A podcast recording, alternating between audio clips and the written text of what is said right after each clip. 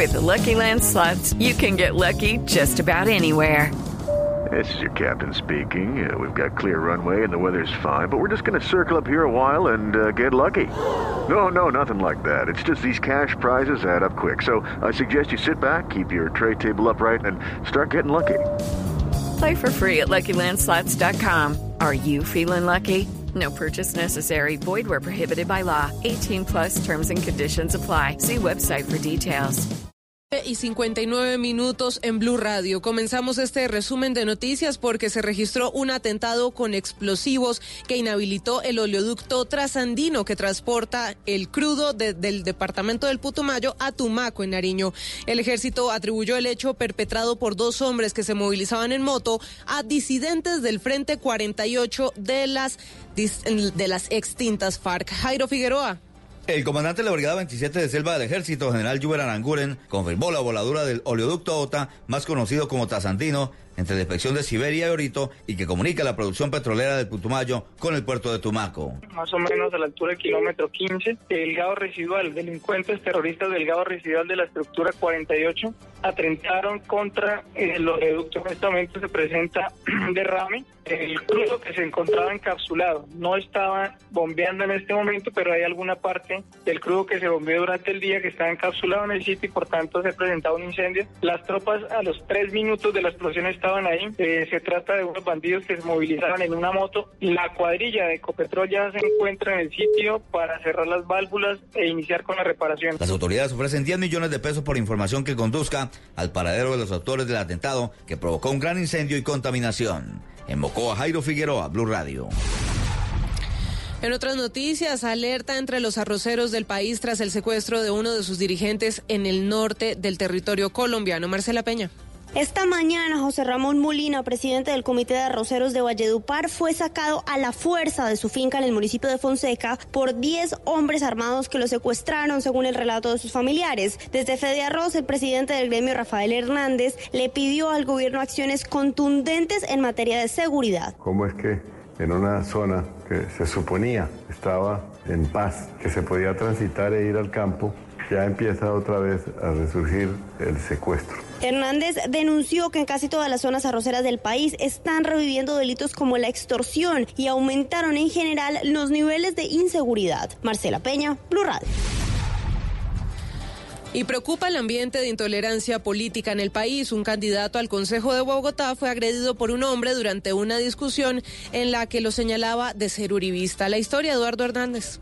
Sí, pues resulta que un candidato al Consejo que se llama Juan David Quintero estaba en campaña en el Colegio Bilbao en la localidad de Suba defendiendo los llamados colegios en concesión y de repente apareció un hombre de unos 55 años y empezó a decirle paraco, seguidor de Álvaro Uribe y otro tipo de cosas y de repente lo empujó al piso y lo hizo golpear en la cabeza. De acuerdo con la versión que el candidato publicó en las redes sociales, el golpe produjo que perdiera el conocimiento por algunos segundos y a esta hora está en la clínica Santa Fe en chequeos médicos. Eduardo Hernández Villegas, Blue Radio. El partido Cambio Radical radicó un proyecto que propone penalizar el fraude en eventos deportivos, es, es decir, los famosos amaños de partidos o manipulación de resultados. Kenneth Torres. La iniciativa pretende castigar a quienes incurran en conductas como sobornos, fraude o cualquier tipo de maniobra para manipular resultados deportivos con el objetivo de obtener una ventaja en beneficio propio o incluso de terceros. Así lo dijo el representante de Cambio Radical, Mauricio Parodi. Las casas de apuestas serían víctimas del delito, porque si amañan un partido y la gente sabe, van a apostar y van a, a quebrar una casa de apuestas, como cuando se sabe el resultado de una lotería previamente. Pero también hay un agravante, si la persona que efectúe este delito es un jugador, un árbitro, un directivo o está dentro del evento, va a recibir una sanción adicional de una tercera parte adicional de la pena. El proyecto eleva a tipo penal estas conductas y propone sanciones por uno o cinco años de cárcel a los responsables y además multas que van desde los 100 hasta los 400 salarios mínimos legales vigentes, es decir, hasta 330 millones de pesos. Kenneth Torres, Blue Radio. El río Magdalena lamentablemente sigue siendo el principal botadero de Colombia. Investigaciones en la Universidad del Atlántico revelan que el 80% de los municipios que vierten sus aguas residuales en este río no tienen plantas de tratamiento. ¿Qué dicen las autoridades ambientales, Ingel de la Rosa? De los 700 municipios del país que vierten sus aguas residuales en el río Magdalena o en algunos de sus afluentes, solo unos 140 poseen plantas de tratamientos y de estas el 60% no funcionan correctamente, como es el caso de Valledupar. Así lo reveló el investigador de la Universidad del Atlántico Luis Carlos Gutiérrez, quien además llamó la atención sobre las piscinas de oxidación construidas en muchos municipios para tratar las aguas residuales de forma biológica, pero que a su juicio no producen ningún resultado favorable. Hacer un hueco y nunca más se le hace mantenimiento a eso. No hay remoción de agua, no hay remoción de material, simplemente es una detención del agua residual antes de salir al río. La contaminación en el río Magdalena no es solo por residuos orgánicos, así lo confirmó Ayari Rojano, bióloga de la Corporación Regional Autónoma en el Atlántico. También descargas de la minería, de, de todo este tipo de extracciones ilegales. Las corporaciones autónomas regionales vienen adelantando proyectos de saneamiento básico para controlar esa contaminación que además ha provocado una disminución en la diversidad de peces en el río. En Barranquilla, Ingel de la Rosa, Blue Radio. Noticias contra reloj en Blue Radio. Cuando son las 10 de la noche y 5 minutos, la noticia en desarrollo, el primer ministro canadiense Justin Trudeau reconoció que en 2001 posó en una fotografía disfrazado de Aladino y con la piel pintada de negro, una imagen que él mismo calificó de racista y que sale a la luz a un mes de las elecciones generales. La cifra en México, las autoridades informaron que encontraron 19 bolsas más con restos humanos en la fosa clandestina ubicada en el predio La Primavera en Zapopan, Jalisco, en el oeste del país. Con estas ya son 138 las bolsas halladas en total. Y quedamos atentos porque Canadá registró hoy la primera hospitalización por enfermedad respiratoria severa asociada al uso de cigarrillos electrónicos. Ampliación de estas y otras noticias en blurradio.com. Continúen con bla bla blue. El mundo está en tu mano.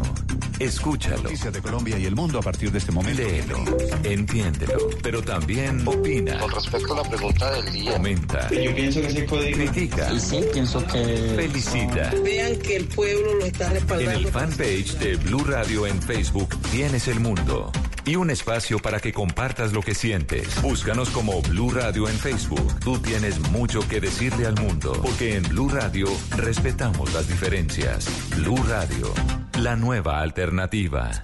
¿Qué tal una deliciosa torta? Unos ricos pastelitos, unas exquisitas galletas, un pan calientico, con harina de trigo, los farallones. Y es rico alimento, suave, rendidora, deliciosa y gustadora. Con el trigo de las mejores cosechas, harina Los Farallones. Calidad y rendimiento inigualable. Trabajamos pensando en usted. Mi nombre es Ricardo Alba, director del proyecto Comuro. Esperamos con nuestra iniciativa generar conciencia sobre la cultura del ahorro del agua para la vivienda sostenible. La implementación en más de 50 colegios a nivel nacional y local nos ha permitido difundir la iniciativa en cerca de 25 mil estudiantes. Vota por Ricardo en www.titanescaracol.com para ser el Titán 2019 en la categoría Sostenibilidad Ambiental. Titanes Caracol y Esencia transforman nuestro mundo.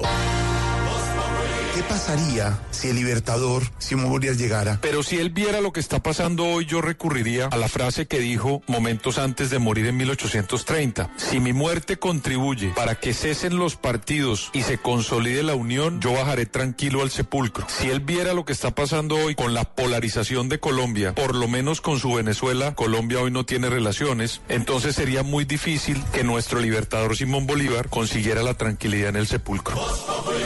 Hola, profesor. ¿Qué dicho ¿Cómo está? Lo mismo le digo, un abrazo fraternal acá desde el otro piso. Lo conozco desde hace muchos años. ¿Qué pasa, Aurorita? No, pues sigan ahí tranquilos. Ay, Aurora. celo, Ay, ¿quién es esa? Doña, doña Carlina. Aurora Vanegas, mucho gusto. Y a los grupos de WhatsApp manda memes que ya habían enviado antes. Mi nombre es Ricardo Alba, director del proyecto Comuro. Esperamos con nuestra iniciativa generar conciencia sobre la cultura del ahorro del agua para la vivienda sostenible. La implementación en más de 50 colegios a nivel nacional y local nos ha permitido difundir la iniciativa en cerca de 25 mil estudiantes. Vota por Ricardo en www.titanescaracol.com para ser el Titán 2019 en la categoría Sostenibilidad Ambiental. Titanes Caracol y Esencia transforman nuestro mundo. Estás escuchando Blue Radio, un país lleno de positivismo, un país que dice siempre se puede. Banco Popular. Soy Marta Vélez y cuando dicen que el palo no está para cucharas, yo veo que con él puedo hacer un juguete, una mesa y hasta una bicicleta. Siempre se puede cambiar, trabajando día a día,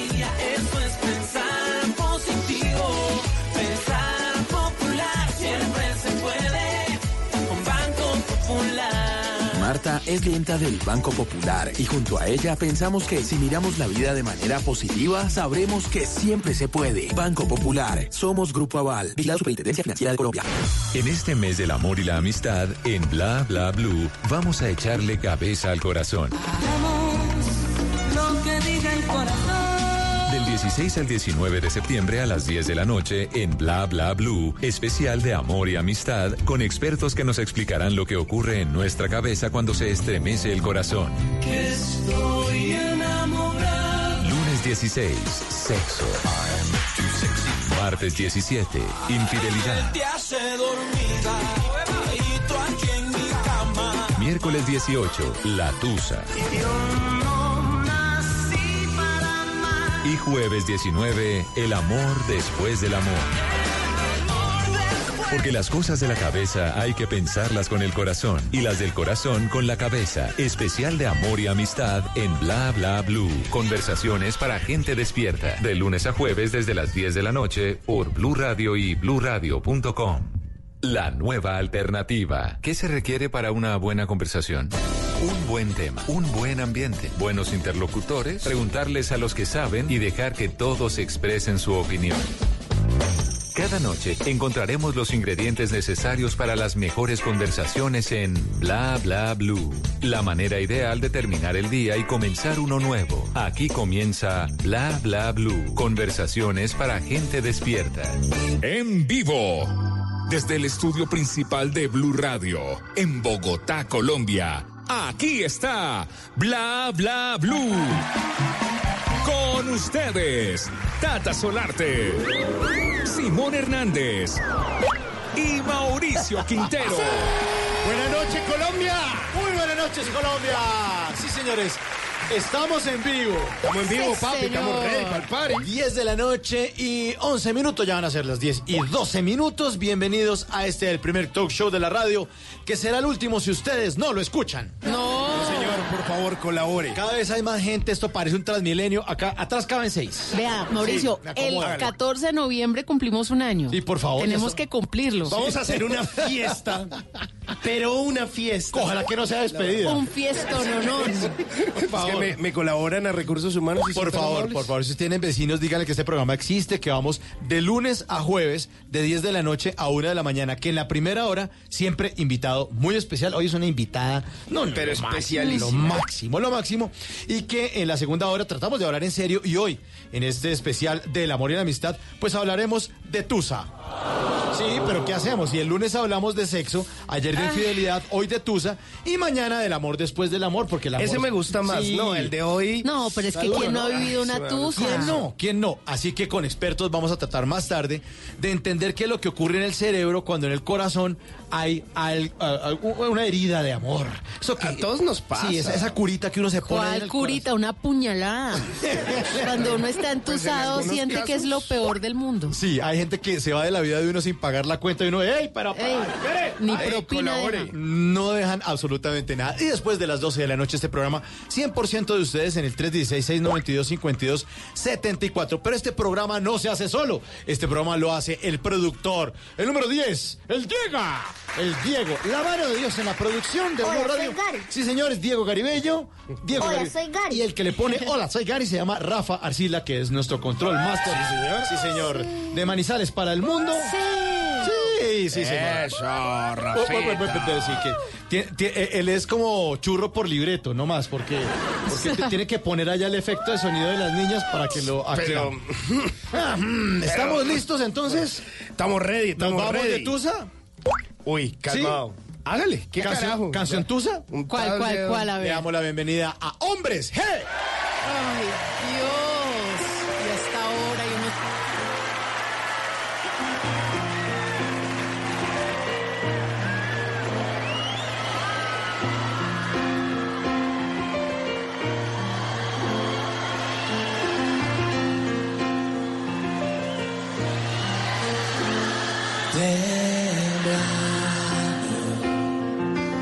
los ojos cerrados. El cielo está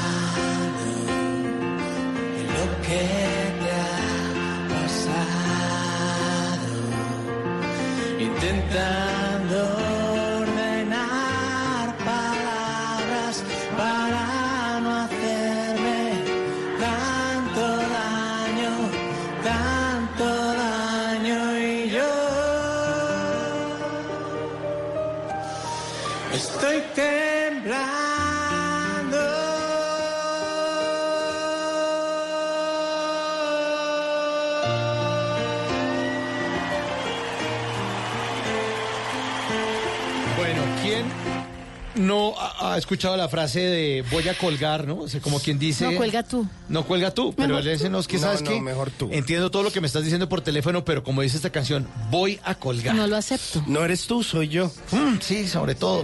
O es otro. O es que está otro, por pero- ahí pero ahora- hablándole al oído. Ahora no es colgar, sino que lo dejen en visto. Sí, ahora lo dejan en visto. Hola. También. Me Hola, llamé- y uno con ese doble chulo azul y... mm, Sí, mm. nada, No, ni le responde, ignorado. O- Ig- y eso cuando no lo han bloqueado.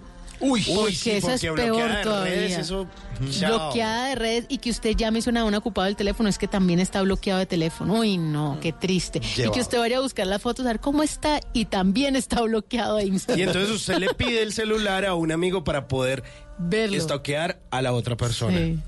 Ay, no, eso está Y muy sigue triste. temblando, sí señor, como dice Pues, esta canción. Temblando, decían a los hombres G por el año de 1987, con un álbum maravilloso, el tercero de su carrera, que se llamó ¿Estamos locos o qué? Y una versión eh, que recordamos eh, de una gira que hicieron durante el 2017, los hombres eh, G. eh, acompañados de los Enanitos Verdes, la banda de Marciano Cantero, y le estuvieron dando la vuelta a Colombia, a México, incluso, mire, estuvieron en Popayán. Que ¿Ah, sí? en Popayán, ¿cuántos van a hacer conciertos? Se los puedo contar, muy pocos. Lo que Pues, pasa es que esa ciudad es universitaria por la Universidad del Cauca, es, es muy Claro, joven. y llegar también pues, es complicado pues para cualquier banda, pero el hecho de que los españoles de Hombres G y los argentinos pues de Enanitos Verdes hayan pasado por allá en el año 2017, pues es verdaderamente maravilloso. Una gira que se llama Huevos Revueltos y una canción de Tusa, Temblando. intentando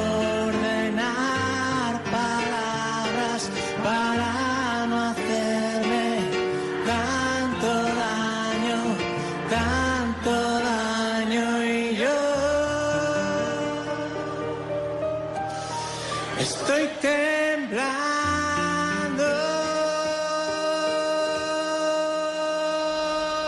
Ay, qué tusa. Y le decimos tusa porque sentimos el corazón desgranado como una mazorca. ¿Ya está lista la invitada? ¿Sí?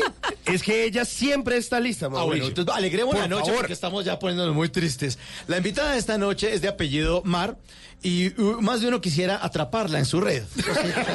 Yo la verdad veo que ese Mar tiene su sirena, pero seguro no clasifico a nada porque a pesar de amar a Marcela Mar, yo tengo pintas como de bagre. No, y ella ya está atrapada. Sí, sí, exactamente. Lo, Lo bueno es que pudimos pescarla para que nos acompañara esta noche. Recibamos con un fuerte aplauso a la talentosísima Marcela Mar. Bienvenida. Bienvenida, Marcela. Gracias. Marcela, pero usted primero era Marcela Gardiazabal. ¿Desde cuándo es Marcela Mar? Uy, eso fue como en el 2007 que me cambié el apellido, eh, básicamente porque mi carrera empezó a internacionalizarse y Gardiazabal pues sigue siendo mi apellido de sangre, lo amo, lo honro, es así me llamo en mis papeles, pero era difícil decir en otros países, entonces Gardiazabal en inglés muy jodido. eh, imposible. Sí. Eh, y por hacerle también un homenaje a mi padrastro, que fue quien me crió, que es de apellido Martelo, me puse Marcela Mar. Era más fácil, era sonaba chévere y tin, listo, ya.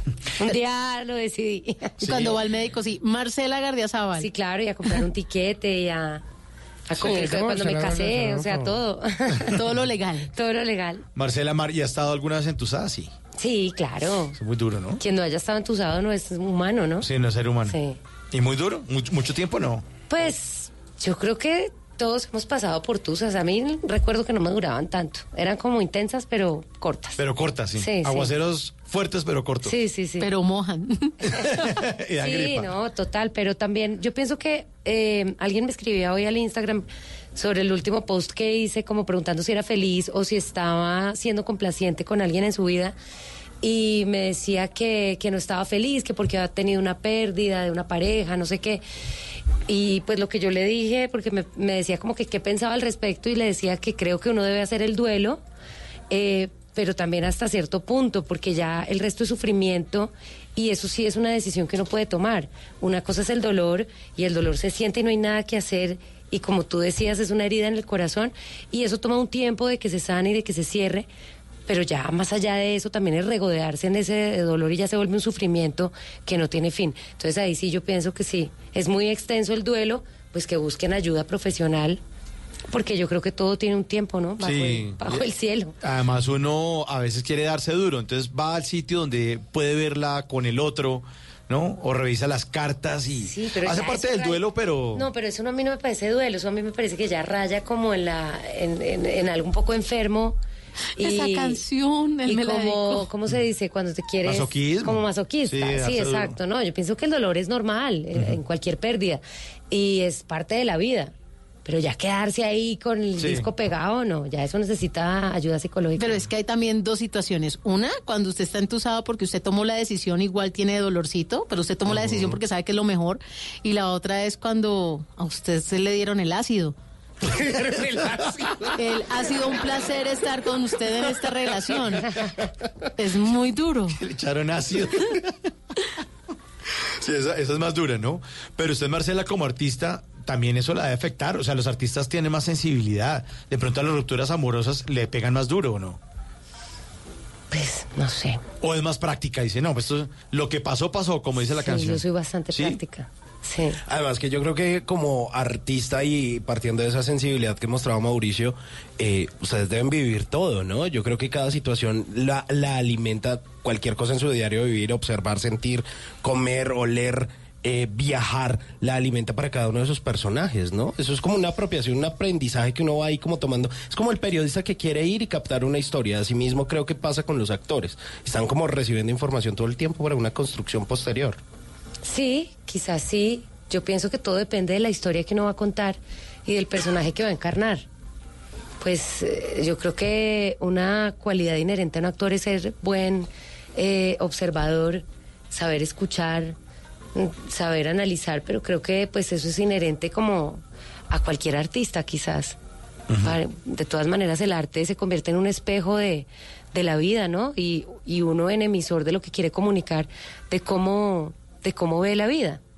Creo que a través de uno de sus personajes, de los que escoge, puede, puede hablar un poco de eso, de esa visión, de, ese, de esa sensibilidad hacia lo que a uno lo rodea. Entonces creo que son cualidades inherentes. Bueno, hablemos un poco de este personaje que está representando ahora en un tranvía llamado Deseo, la obra de Tennessee Williams, que está en este momento en temporada.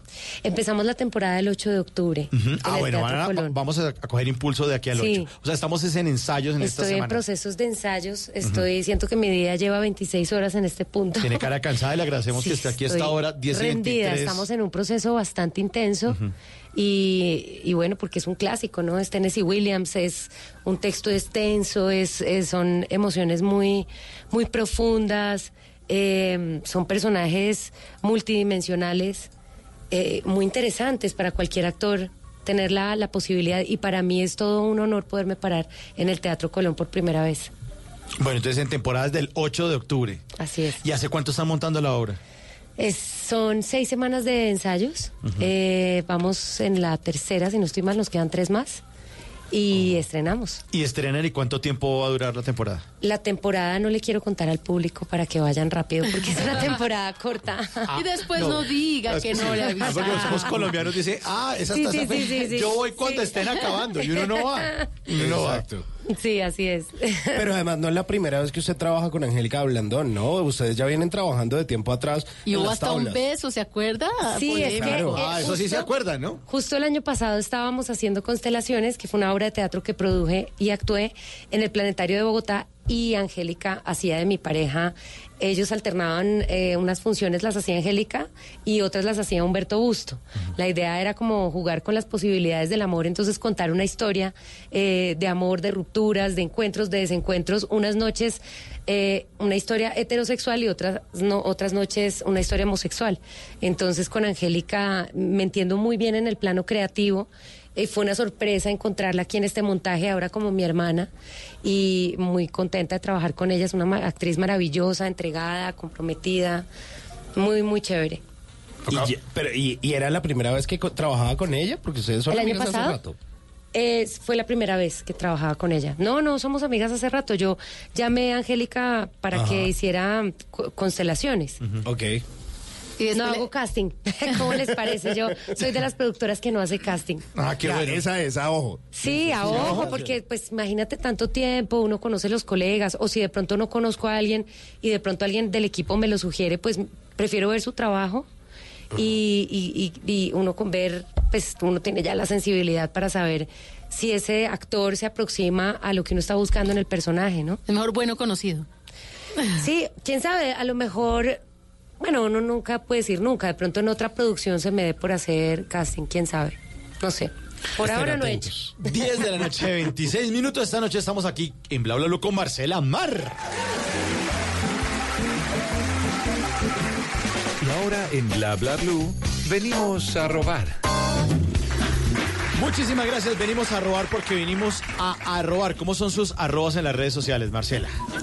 Marcela Mar 07, en Twitter, en Instagram y en Facebook. ¿Y ese 07 es por el 2007 cuando se puso Marcela Mar? Eh, ¿O más no? o menos, no sé, en el 2007 abrí, abrí las redes sociales. Ah, bueno. Sí, entonces Marcela Mar que 07. Fue fácil, práctico. Bueno, vinimos a robar porque venimos a robar.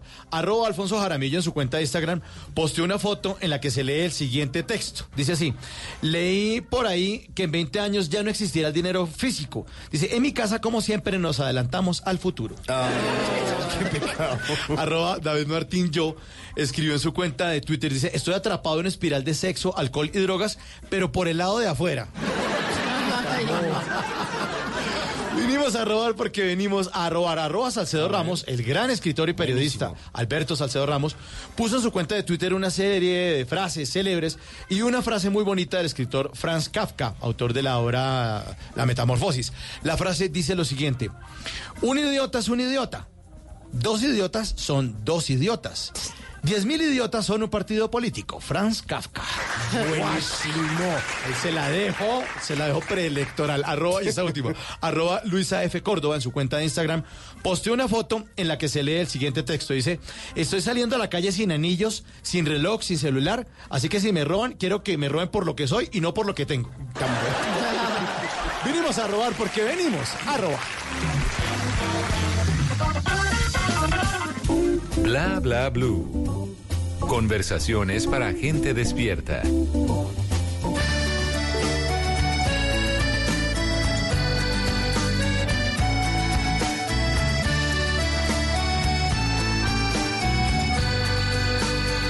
Bla Bla Blue. no supiste entender a mi corazón lo que había en él porque no tuviste el valor de ver quién soy porque no escuchas lo que está tan cerca de ti solo el ruido de afuera y yo que estoy a un lado desaparezco para ti. No voy a llorar y decir que no merezco esto porque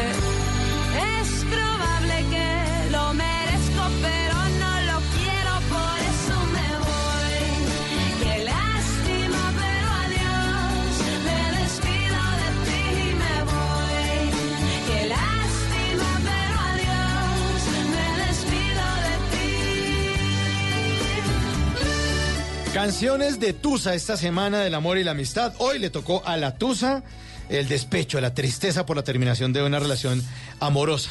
Qué lástima, pero adiós. Eso era lo que decía Julieta Venegas en el año 2006, quizá una de sus canciones más exitosas, y justamente hacía parte de un álbum maravilloso que se llama Limón y Sal, el cuarto álbum de su carrera, un álbum que fue grabado en la ciudad de Argentina y que fue producido por uno de los de mejores Aires. productores en la ciudad de Buenos Aires, en Argentina, y fue producido por uno de los mejores que es Cachorro López. Algunos dicen que esta canción está dedicada a Jorge Villamizar. Pero es que sí, es una confrontación que ella hace Sí, justamente porque digo. hace reproches a ese novio. Es un, es un reproche Que se portó constante. mal. Claro, le hace reproches y al final y, y le dice que se vaya.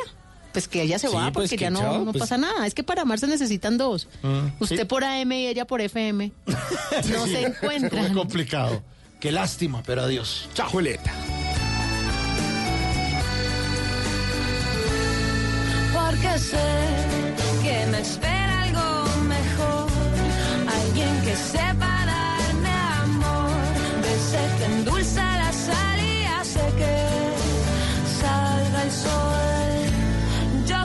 Nunca me iría de ti, que es amor, del bueno de toda la vida, pero... Hay cajas de dientes, cajas fuertes y hasta cajas de música.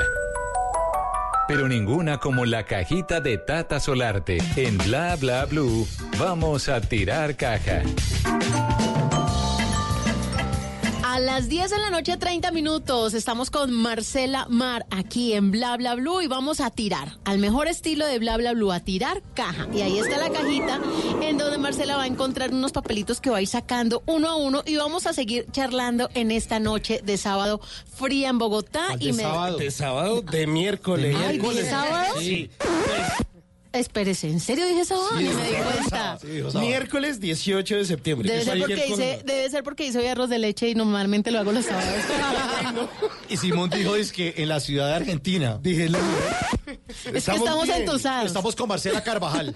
Ah, bueno, era Marcela Mar, hombre. A ver. Marcela, ya tiene la cajita, listo. Sí. Entonces, Sí. saquemos el primer papelito. ¿Qué dice? Dice pickpockets. Bueno, es una maravilla lo que usted hace con la actuación, pero esto particularmente tiene algo emocional y es su hijo, que era el es. debut. Pero, ¿cómo fue esa experiencia? Bueno, pues eh, Emiliano Pernía, mi hijo, es el protagonista de Pickpockets, de esta película. Em, tengo que contarles como el antecedente. Emi nunca quiso ser actor creciendo, siempre me decía que no, que no, que no le interesaba, que le parecía hartísimo. Porque usted es actriz, el papá es actor. Así es. Y a los 15 años me dijo, un día yo quiero ser actor. Y yo dije como, ay no. Es que estaba actuando. De verdad sí quería ser actor. No, porque piénsalo bien, estudia otra cosa, hay carreras que son más estables, que dan billete seguro. y entonces, eh, pues quedó ahí la cosa, pero como al año me volvió y me dijo, yo quiero ser actor. Entonces le dije, bueno, si tú quieres ser actor, yo eh, le había planeado un viaje a que conociera Europa.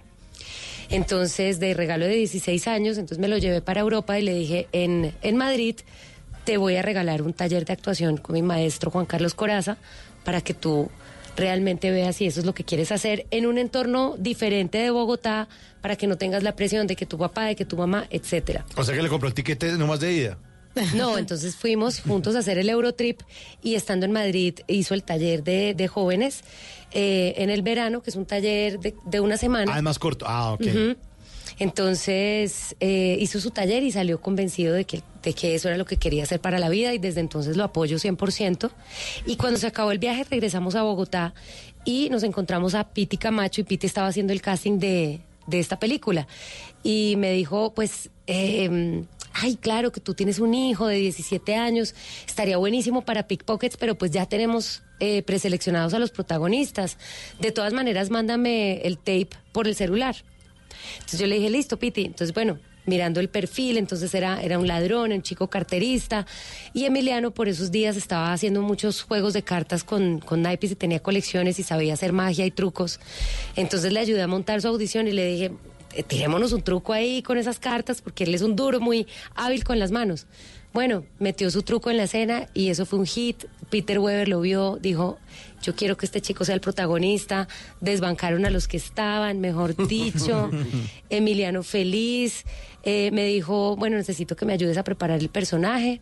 Entonces le dije, claro, con mucho gusto. Entonces empecé a ayudarle, empecé a ser como su coach y lo acompañaba al set y, y fue muy bonito. Bueno, entonces en la película pues hay claramente dos escenas con la mamá y me dijeron, no, bueno, tienes que hacer casting también. Bueno, yo hice el casting, no, sí, perfecta, está igualito, no sé qué. Yo, bueno, feliz que también iba a trabajar en la película, así fuera un, un pequeño cameo. Entonces, acompañando a Emi en sus escenas y Peter, eh, me gané la confianza del, director, me dijo como, me encanta lo que estás haciendo con Emiliano, sería buenísimo que lo hicieras con los otros chicos, con los otros carteristas. Entonces me soltó como la batuta de poder trabajar con ellos antes la escena. Eh, fue muy emocionante como hacer ese, ese, ese trabajo que nunca lo había hecho y me gustó muchísimo y Emiliano también fue cogiendo vuelo y a la mitad del rodaje me dijo como, bueno, yo creo que hasta aquí está bien que me ayudes, yo quiero volar solo y yo, bueno, dale, o sea, a la próxima vez que nos veamos va a ser en el set ya como dos actores eh, para nuestras escenas y así fue. Entonces, cuando llegué a- al set a hacer la- las escenas con mi hijo, justo eran las escenas que se iban a rodar el último día de todo el rodaje. Entonces, había mucha emoción también en el crew y en el director y cómo, cómo iba a ser este enfrentamiento, porque le tengo que pegar ahí en la escena. Bueno, fue súper emocionante y fue como, como la sensación como cuando un atleta le pasa la llama olímpica al otro, fue un poco como esa sensación. ¿No, el Eh, relevo? ¿El relevo? Como, no porque yo sigo, a mí no me sacan, mijito. pues, Respete, respete. Respete. En equipo muy bonito. Pero, pero sí, exacto, fue como recibirlo al equipo más bien. Ah. Exacto, sí. Y fue, fue súper bonito y, y- y emocionante. Me tocó pegarle como nueve, mes, nueve veces. Ay, qué vaina. hombre. No, no, no. no. Todas las que me debía. que sí Corta, otra vez. Más duro. Más duro. Ahí me saqué un clavito. No, no, pero fue súper lindo, súper emocionante y muy profesional y él, y él muy enfocado en estudiar porque pues hizo la película y me dijo, mami, me han salido otros castings, me han llamado, pero yo quiero prepararme. qué bien. Entonces ahorita está en Madrid, está haciendo, está estudiando, ya está haciendo la, la carrera con, con Juan Carlos Coraza y preparándose. ¿Cuánto tiempo dura esa carrera ya? Cuatro años. ¿Y lleva cuántos? Eh, dos. Ah, bueno, ya, ya casi. ¿Y ya cuántos años tiene? Tiene 19. Ah, bueno, ya está más O sea, llega de, ve- madurito. llega de 21. Uy, qué bien. Buenísimo. Sí. Buenísimo. Bueno, siguiente papelito. ¿o Sí, qué? de una. De una. Esta cajita Marcela. está emocionante. Sí, está muy chévere esta cajita. A ver. Uy, saqué todos. A ver. Mágicos 40 años. Bueno, es una edad maravillosa. Dicen Casi que, que, alcanzo a, a- a Caracol, ¿no? ¿No está de cumpleaños? 50. Cuando se sa- Ya casi, ya Sí, casi. ya, ya casi. Bueno, Marcela, háblenos de, de sus 40. Porque hemos escuchado muchas historias alrededor de esos segundos 20 años en la vida de la mujer. ¿Usted cómo No, los yo ha me siento disfrutado? muy bien, yo me siento regia, me siento joven, me siento más clara, me siento eh, más, como más sosegada. Eh, me importa un carajo ya muchas cosas que a los 20 me preocupaban. Eh, no, me siento, me siento deli. Y, y hasta hace poco se volvió a casar, ¿cierto? Nunca me había casado, es la primera vez que me caso. Ah, o sea, había convivido con el papá de su hijo. En pecado. Ah, o sea, es la primera. ¿a qué, se- ¿A qué edad se casó por primera vez entonces? Primera y única. Nos casamos el 15 de febrero. De este año. Sí, Ah, así bueno. es. A los 39, porque cumplí en marzo. Ay, no, pero qué maravilla. ¿Se imaginaba? ¿Se imaginaba de pronto tener esa experiencia después de su hijo Me tan imaginaba grande? encontrar mi compañero de vida, claro que me lo imaginaba. Lo deseaba y lo, y lo, y lo construí y lo materialicé. Pero llegar al altar. Pues eh, para mí era lo importante era encontrar ese compañero de vida y sí el ritual es el, el ritual es muy necesario también como para sellar esa ese compromiso no su hijo lo tomó bien mi hijo sí mi hijo adora a Pedro se aman profundamente y Pedro tiene tres hijos a los cuales amo profundamente Bueno, ya somos que- una familia grande Sí, claro, los tuyos, los nuestros. Bueno, no hay nuestros. Eh, son nuestros aunque aunque yo no los haya parido son nuestros Su esposo es chef. ¿Usted cocina algo? Sí, yo cocino, me defiendo. Mi, pa- mi padrastro es chef también. Ah, pues es- no es chef profesional como Pedro, pero es cocinero eh, con mucha experiencia. Entonces, y mi madre también es una gran cocinera. Entonces, algo de idea tengo y heredé la buena sazón. Ah, bueno, al menos porque sí, no? uno puede saber cocinar, pero si no tiene buena sazón. Marcela, ¿y qué le queda delicioso? Que usted dice, este es mi comodín. Pedro dice que la comida china ¿Sí? queda muy bien, sí. ¿Y qué hace? ¿Arrocitos y eso? Arroz, arroz frito, hago, sé hacer un pollo agridulce, sé hacer un pescado en salsa de, en salsa de mm, mandarinas y naranja. Uy, qué delicia. Eh, sé hacer verduritas, al wok, sí, ahí me defiendo. Sé hacer pastas, bien. Domicilios manejamos, ¿no? Domicilios también, porque imagínate viviendo con un chef también se cansa mucho de Eso le iba a cocinar. preguntar, ¿un domingo quién cocina o un día No, así? ninguno. No. Ninguno. Rap y cocina. ¿Y, y cuando, y, cuando, y cuando quieren cocinar algo en la casa, ¿cuál de los dos cocina él? Pedro generalmente me da gusto en todo, es como, ¿con qué, qué- de qué tienes antojo hoy? Yo como, no sé, de sopa de cebolla francesa, de waffles con arequipe, de Uy, qué delicia perro no estar casada con un caliente, chef. con, con, no sé, con chili, o sea, las vainas más, lo que se me ocurra. Tengo te- la fortuna No. Mm, que qué tengo bueno. un esposo que hace magia en la cocina y ¡pim! ¿Ah? ¿Qué lo tal? aparece. Y gratis. Y gratis, y además. bueno, y el último papelito. El último papelito. A ver. La vendedora de rosas. Esa no me la vi. No, no, no, no vamos a hablar de la novela ni de la película. Vamos a hablar de un momento de su vida en donde usted justamente nos vamos a volver en el tiempo porque Emiliano ya tiene 19. Sí. Pero usted estaba muy chiquita y, y quedó en embarazo. Ah, sí, y sí, sí, entonces sí. a mí me contaron una historia de unas rosas pues que les tocó para sobrevivir a usted y a su compañero de ese momento. Se volvió la vendedora de rosas, pero le fue bien, vivió hasta es. apartamento de cristal. Así es, sí, ese es un recuerdo muy lindo que tengo. Eh, fue pucha, corría el año de el 90 y- del 2000, eh, no, Emiliano nació en el año 2000, sí, exacto, tendría que ser el 99, 2000, y estábamos viviendo con Gregorio Pernilla, el papá de mi hijo, viviendo en Miami. Eso fue toda una travesía porque nos habían escogido para participar en unos proyectos en México. En México me di cuenta que estaba embarazada, entonces no podía hacer el proyecto y le dije al productor como, mira, no puedo hacer, era una telenovela de chicos jóvenes y no podía de ninguna manera hacer el personaje así porque hubiera saboteado todo. Entonces le dije, no lo puedo hacer, él agradeci- agradecidísimo me dijo, de verdad, te quedan las puertas abiertas, otra en tu lugar hubiera podido firmar el contrato así y pues era inviable. Muchas gracias. Y yo, bueno, me fui a Miami donde mi, mam- donde mi madre ya vivía. Y entonces Gregorio habló con mi madre, le dijo como, Clau, necesitamos tu apoyo, yo me voy a quedar aquí en México mientras, eh, y Marcela se va a, a- a vivir el embarazo allá a tu casa, yo voy a estar mandando plata, voy a estar trabajando aquí en México, porque él había quedado escogido también en ese proyecto. Entonces, bueno, llego yo a Miami y, mm, y le dicen a Gregorio, no, usted no puede participar porque usted era cuota de esa actriz internacional que iba a ser la protagonista. Por Oh, temas del sindicato de actores no podemos contratar a un actor de reparto que no sea mexicano. Entonces, bueno, Gregorio se viene también a Miami, llegamos a la casa de mi mamá, pues yo tenía 21 años. Y, y Gregorio, pues eh, estábamos muy enamorados y le dice a mi madre, le dice como, eh, necesitamos tu apoyo, necesitamos un tiempo como estar aquí mientras conseguimos qué vamos a hacer y yo voy a, te prometo que yo voy a llevar a Marcela a vivir a una casa de cristal. Entonces, eh, así fue. Mi madre tenía, en ese momento tenía un amigo de ella, vendía rosas, eh, importaba rosas de Ecuador y nosotros, eh, muy recursivos, dijimos, bueno, no, pues vamos a vender rosas mientras buscamos qué hacer. En Miami en ese momento no se hacían producciones de televisión, estaba hasta ahora como empezando la producción. Y efectivamente nos em- empezamos a vender rosas y empezamos a vender rosas en un sector de Miami que se llama Millionaire Road, que es como en North Miami Beach. Y empezamos a hacer unos clientes muy fijos y como todas las señoras judías y les llevábamos eh, las rosas antes del Shabbat y vendíamos rosas y nos iba súper bien. Y Gregorio muy chistoso porque no sabía, no sabe hablar inglés y eso para defenderse, bueno, muy gracioso. Y yo con mi panza a reventar y, y, eh, queriéndonos muchísimo y felices de esperar a nuestro hijo con mucha ilusión. Y... y sí, y vendimos las rosas y nos iba muy bien. Y nos fuimos, ah, y el cuento va a que en ese Millionaire Road, un día buscando apartamento, efectivamente encontramos un apartamento en un edificio que se llamaba Crystal House. Tal y como lo habían proyectado. Tal y como lo habíamos proyectado. Y, y así fue, y nos fuimos a vivir ahí, un apartamento espectacular frente al mar, divino, y, y guardo los mejores recuerdos de ese momento. Y por supuesto mi madre también, y fue, fue un hijo muy deseado y muy amado por los dos.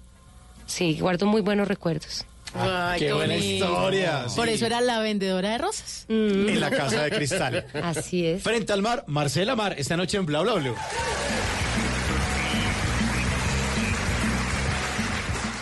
Bla bla blue. Conversaciones para gente despierta. Lo que algún día fue noticia, hoy es historia. En Bla bla blue, antes de que se acabe el día.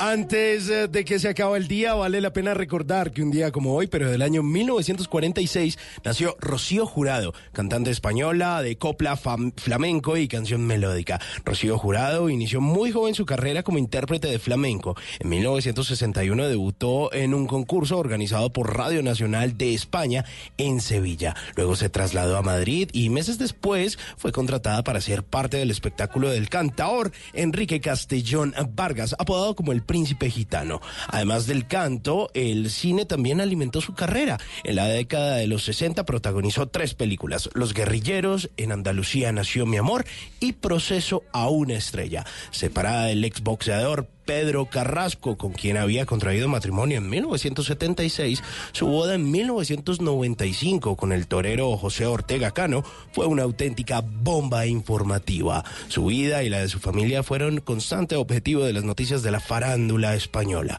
En septiembre del 2004 anunció que padecía un cáncer de páncreas que la mantendría una temporada alejada de los escenarios, pero tristemente en el año 2006, en la madrugada del primero de junio, murió. Antes de que se acabe el día, recuerde esta frase de Rocío Jurado, el amor es la música y la música es el amor.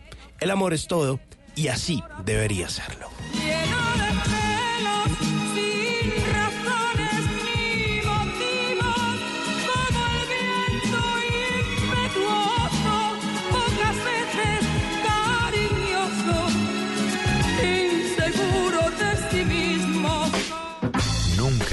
Irás a la cama sin aprender algo nuevo.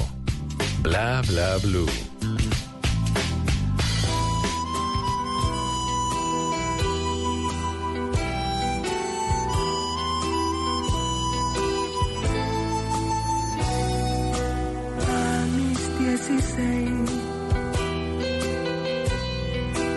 Anhelaba tanto un amor que no llegó. Siempre lo esperé. Todos mis amigos se encontraban en la misma situación. Y después yo vi. ¿Qué hace? Destapan ahí. Ya, Rafa ya está destapando.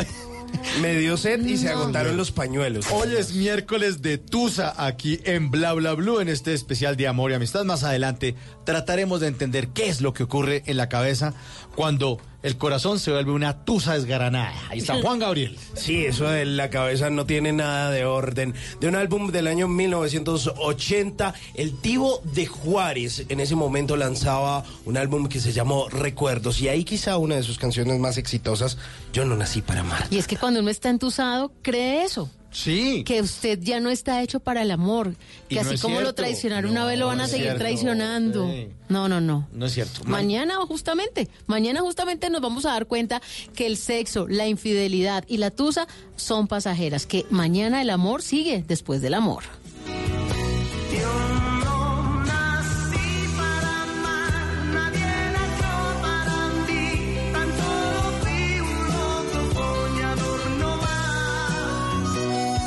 Esta noche estamos con Marcela Mar y nos ha contado que cocina delicioso, su esposo cocina delicioso, pero no, tan, na- no le queda nada tan rico como lo que preparamos en este restaurante al que abrimos las puertas en este momento. Bienvenida Marcela al restaurante Gordon Blue.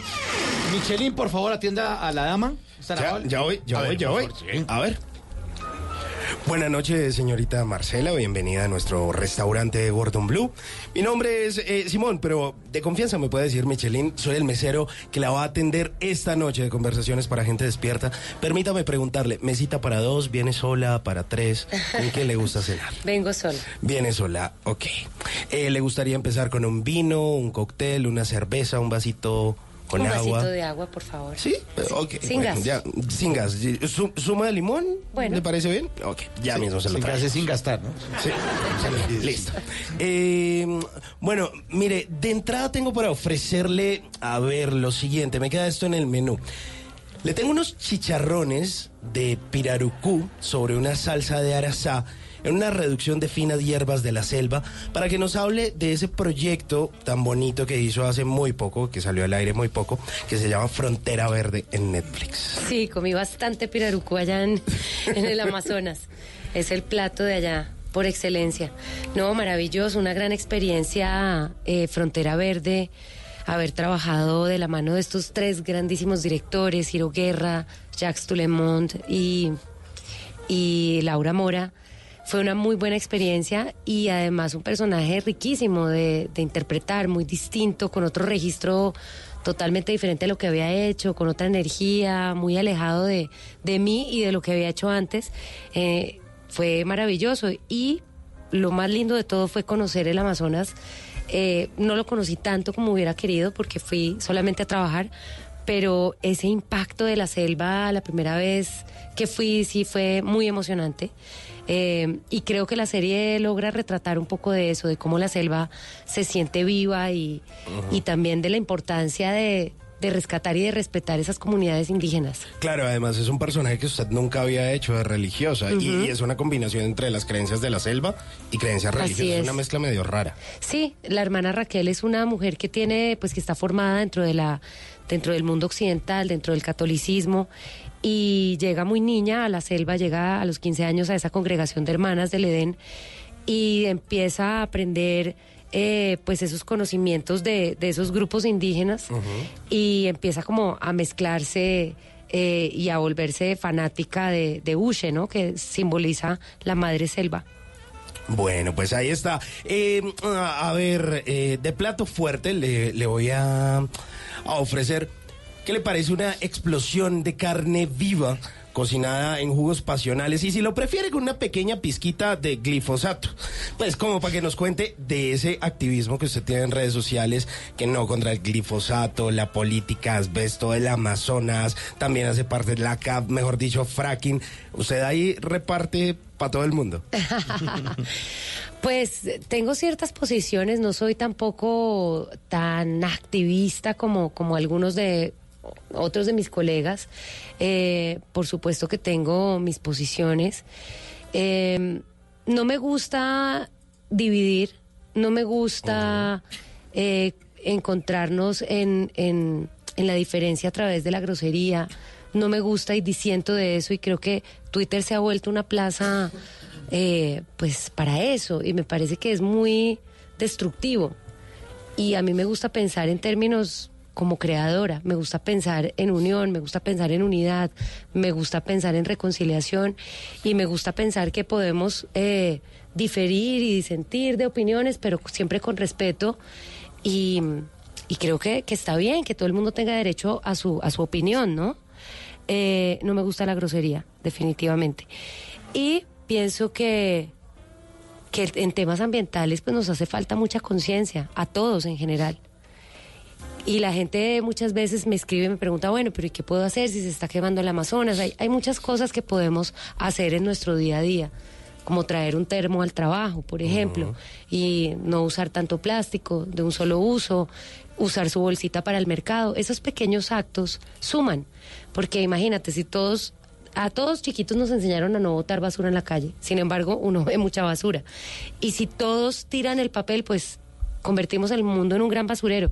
Pero si todos empezamos a guardarnos ese papel y a botarlo en la casa, de a uno en uno vamos sumando. Entonces creo que esos pequeños actos sí ayudan. Aunque no vayas y apagues el incendio forestal como tal con tus manos, puedes hacer muchas cosas, reducir el consumo de carne, por ejemplo. Puedes eh, eso, evitar el plástico de un solo uso me parece que es algo que, que todos debemos tener conciencia, ¿no? De eso. Entonces, desde, desde la voz que yo pueda tener en redes sociales, pues invito, invito a eso, Ajá. invito a, a cosas que a mí me inspiran, como el arte. eh, eh, a veces me gusta también generar un diálogo. Creo que las redes sociales son para eso. Y no es necesaria la grosería. Bueno, pues eh, ahí está ese activismo de Marcela. Y de postre, eh, permítame ofrecerle un em, New York cheesecake con una delgada capa de miel en forma de luna y con un poderoso relleno de Rocketman para que nos hable de su luna de miel en Nueva York y que tiene un componente ahí especial con Elton John. Ah, estuvimos, empezamos la luna de miel en, en Nueva York, así es, concierto del Elton John y de Fleetwood Mac. Ajá. No, no, no, no, no. El mejor concierto de mi vida. Me soñaba ver a Fleetwood Mac y Pedro me hizo el sueño realidad. Además ahí celebramos, coincidió como arranque de luna de miel con mis cumpleaños, número 40. Entonces fue como lo máximo y de ahí nos fuimos para Japón y fue, ha sido como el viaje más especial que hemos tenido en la vida. ¿Qué fue lo que más le gustó de Nueva York?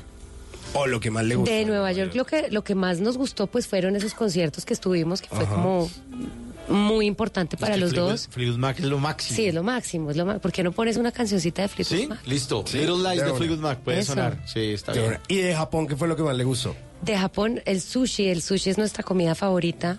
Entonces nos dimos todo el gusto del mundo El con original. Pedro. El original, exacto. ¿Y qué, ¿Y qué tan parecido es al de acá? No, o sea, es que es muy distinto. ¿Sí? ¿En Es súper distinto, sí. Sí, porque es que, pues es que eh, todos pa- pasa por un filtro y se occidentaliza y eso le ponen salsa rosada y vainas y no tiene nada que ver. El sushi en Japón, primero el pescado es totalmente fresco Ajá. y los cortes son muy distintos. La textura del arroz, no todo, todo es muy distinto, pero es muy rico. Pero no solo estuvo en Japón, también estuvo como en otros países orientales. Sí, estuvimos, sí, fue una... No quiero chicanear más. Sí, Ah, está bien, bueno, está bien. Bueno, eh, señorita Marcela, pues eh, permítame, eh, le traigo la cuenta. ¿Efectivo o datáfono? Efectivo, Ah, viene bueno, luqueada. listo. Perfecto. La propina es voluntaria, cualquier cosa, el cafecito Se es ganó la de propina. la cabeza. Se ganó el 15. Bueno, ella le va a pagar con canción. Aquí está eh, Little Lies de Fleetwood Mac para Marcela Mar. Gracias.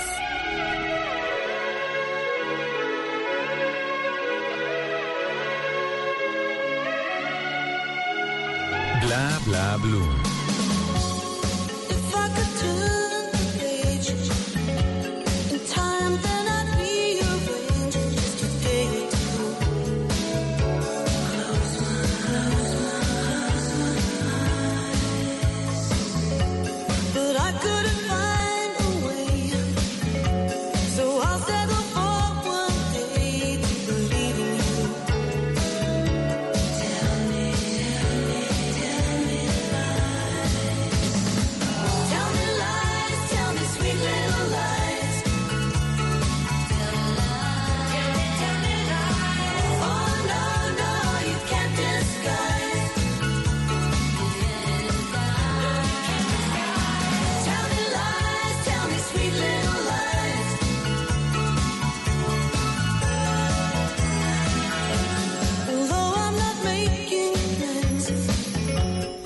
10.57 estamos con Marcela Mar esta noche aquí en Bla Bla Bla. Ya vamos a hablar de la Tusa. ¿Y tiene lista la ruletata? La tengo lista Pero porque lista. todavía hay muchas cosas que queremos conocer de nuestra invitada. Bueno, a ver. Entonces le voy a decir a, a Marcela que gire la ruletata, ¿le parece? Bueno, a ver. Aquí Marcela. está, a la una, Marcela. Gírela. a las Dos, dos. y. Eh, ya, gírela. ahí, ya, Eso. eso, ese, eso.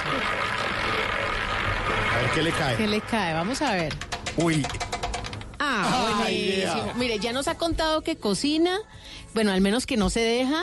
Eh, ya nos contó que es muy buena actriz, ya lo sabemos todos, Ya lo pero sabemos todos, sí. un Yo les conté talento que yo era buena oculto. actriz, no invente. No, ya lo sabemos, ya lo sabemos. Un talento oculto, algo que no sepamos, pero que usted sea buenísima para eso.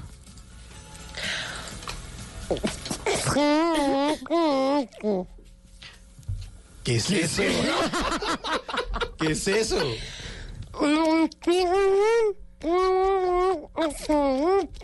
puede hablar hacia adentro. Wow. Ay, espérese. Diga que estamos al aire en bla bla bla. No. Ay, no, ¿qué es esto? No, esto es un fenómeno. Marcela. Hablar hacia adentro. Sí, a mí me sacaron realmente de un circo. Sí. Venga, pero espérese, este talento oculto, ¿usted cuándo se dio cuenta que lo tenía? No sé, imagínate, yo pasaba tanto tiempo sola de niña. Se nota. Sí, eh, yo, soy hija única y lo que tenía era tiempo entre mis manos. No, pero esto yo quiero chévere. Ahora grabamos, ahora grabamos y lo subimos. Hablar hacia adentro. Hablar. No, pero que hable más. No, lo, lo, lo único malo es que solamente me sale así, por 30 segundos ya, ¡pin! Se fue el efecto. Ya no se puede más. Venga, ¿y quién en el mundo habla hacia adentro? No sé. Marcela No sé, Mar. hagamos una encuesta, preguntémosle ahí a los oyentes a ver. A ver si alguien habla ¿Quién adentro. habla hacia adentro? Es que yo nunca había visto Primera ese talento. Sí, ese talento oculto. No, ya lo jodió. Está Ya. rarísimo. Jodió. No, pues ya, ahí tiene su talento. Si lo, para el concurso, si lo tiene, tráigalo. Está buenísimo. 10 de la noche, 59. Bueno, muchas gracias, Marcela Mar, por habernos acompañado aquí esta noche en Bla Bla Blue. La felicitamos por saber hablar hacia adentro. Siga practicando y seguramente en, en algún momento le va a servir. De verdad, muchas gracias.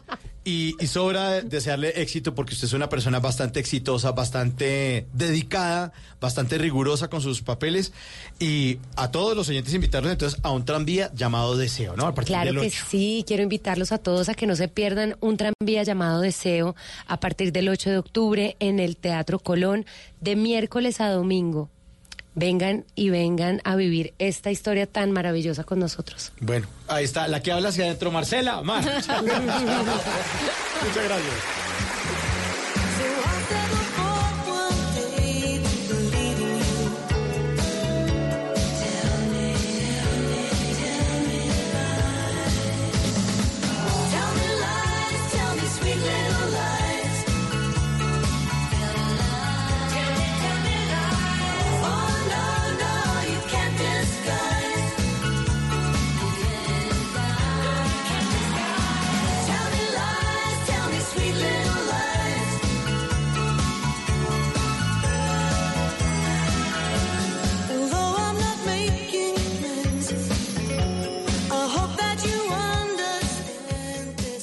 Requiere para una buena conversación?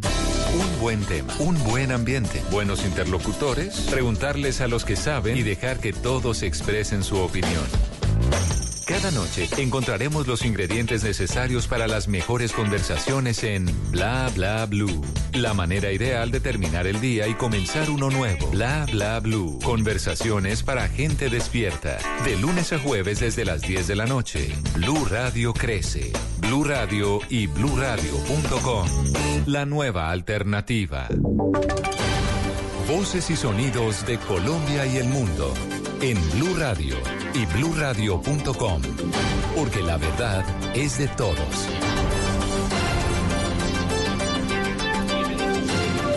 Bienvenidos, son las 11 de la noche y un minuto. Soy Carlos Anabria. Gracias por estar con nosotros aquí en Blue Radio. Iniciamos en Santa Marta, donde el Hospital Universitario y varias clínicas de la capital del Magdalena fueron trasladados en las últimas horas al menos 16 indígenas que resultaron heridos luego de un enfrentamiento entre integrantes de una misma comunidad. Luis Oñate.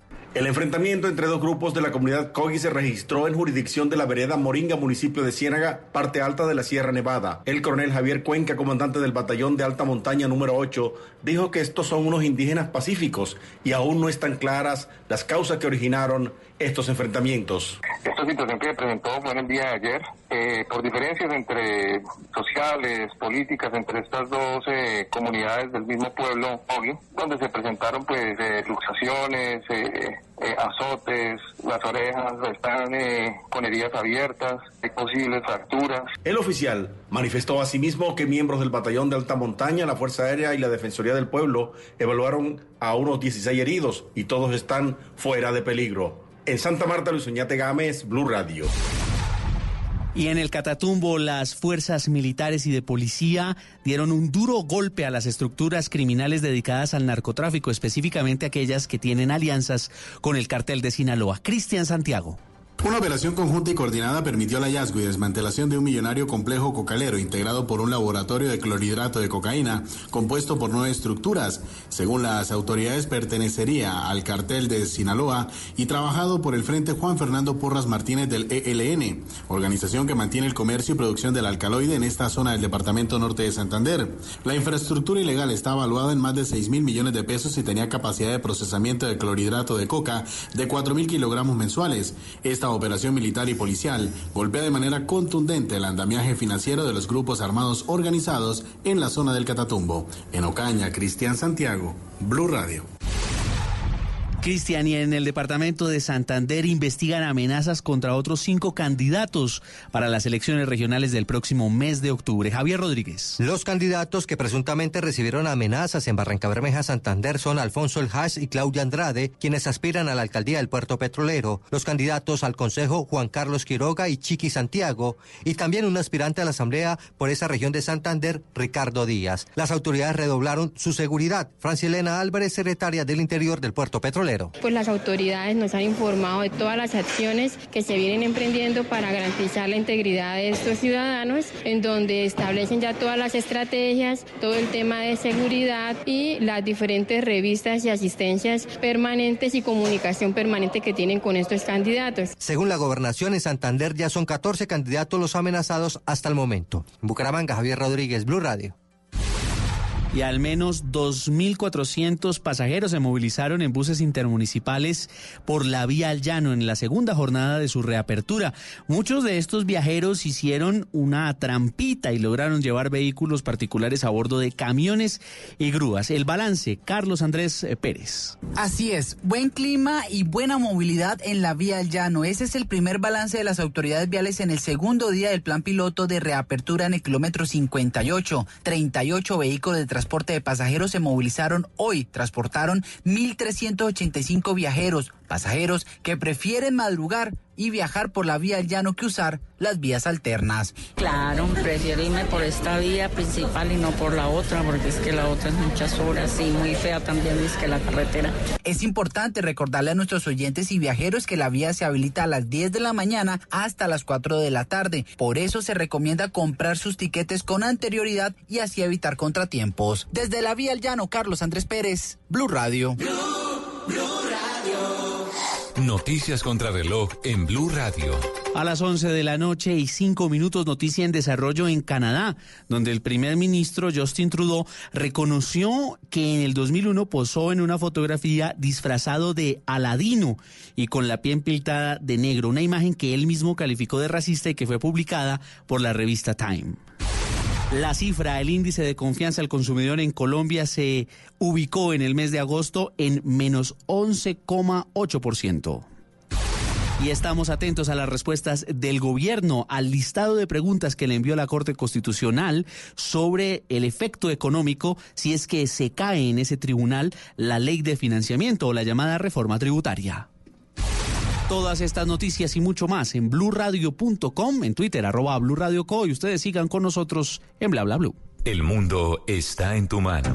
Escúchalo. Noticias de Colombia y el mundo a partir de este momento. Léelo, entiéndelo, pero también opina. Con respecto a la pregunta del día. Comenta. Yo pienso que ese código. Critica. Sí, pienso que. Felicita. Vean que el pueblo lo está respaldando. En el fanpage de Blue Radio en Facebook tienes el mundo y un espacio para que compartas lo que sientes. Búscanos como Blue Radio en Facebook. Tú tienes mucho que decirle al mundo, porque en Blue Radio respetamos las diferencias.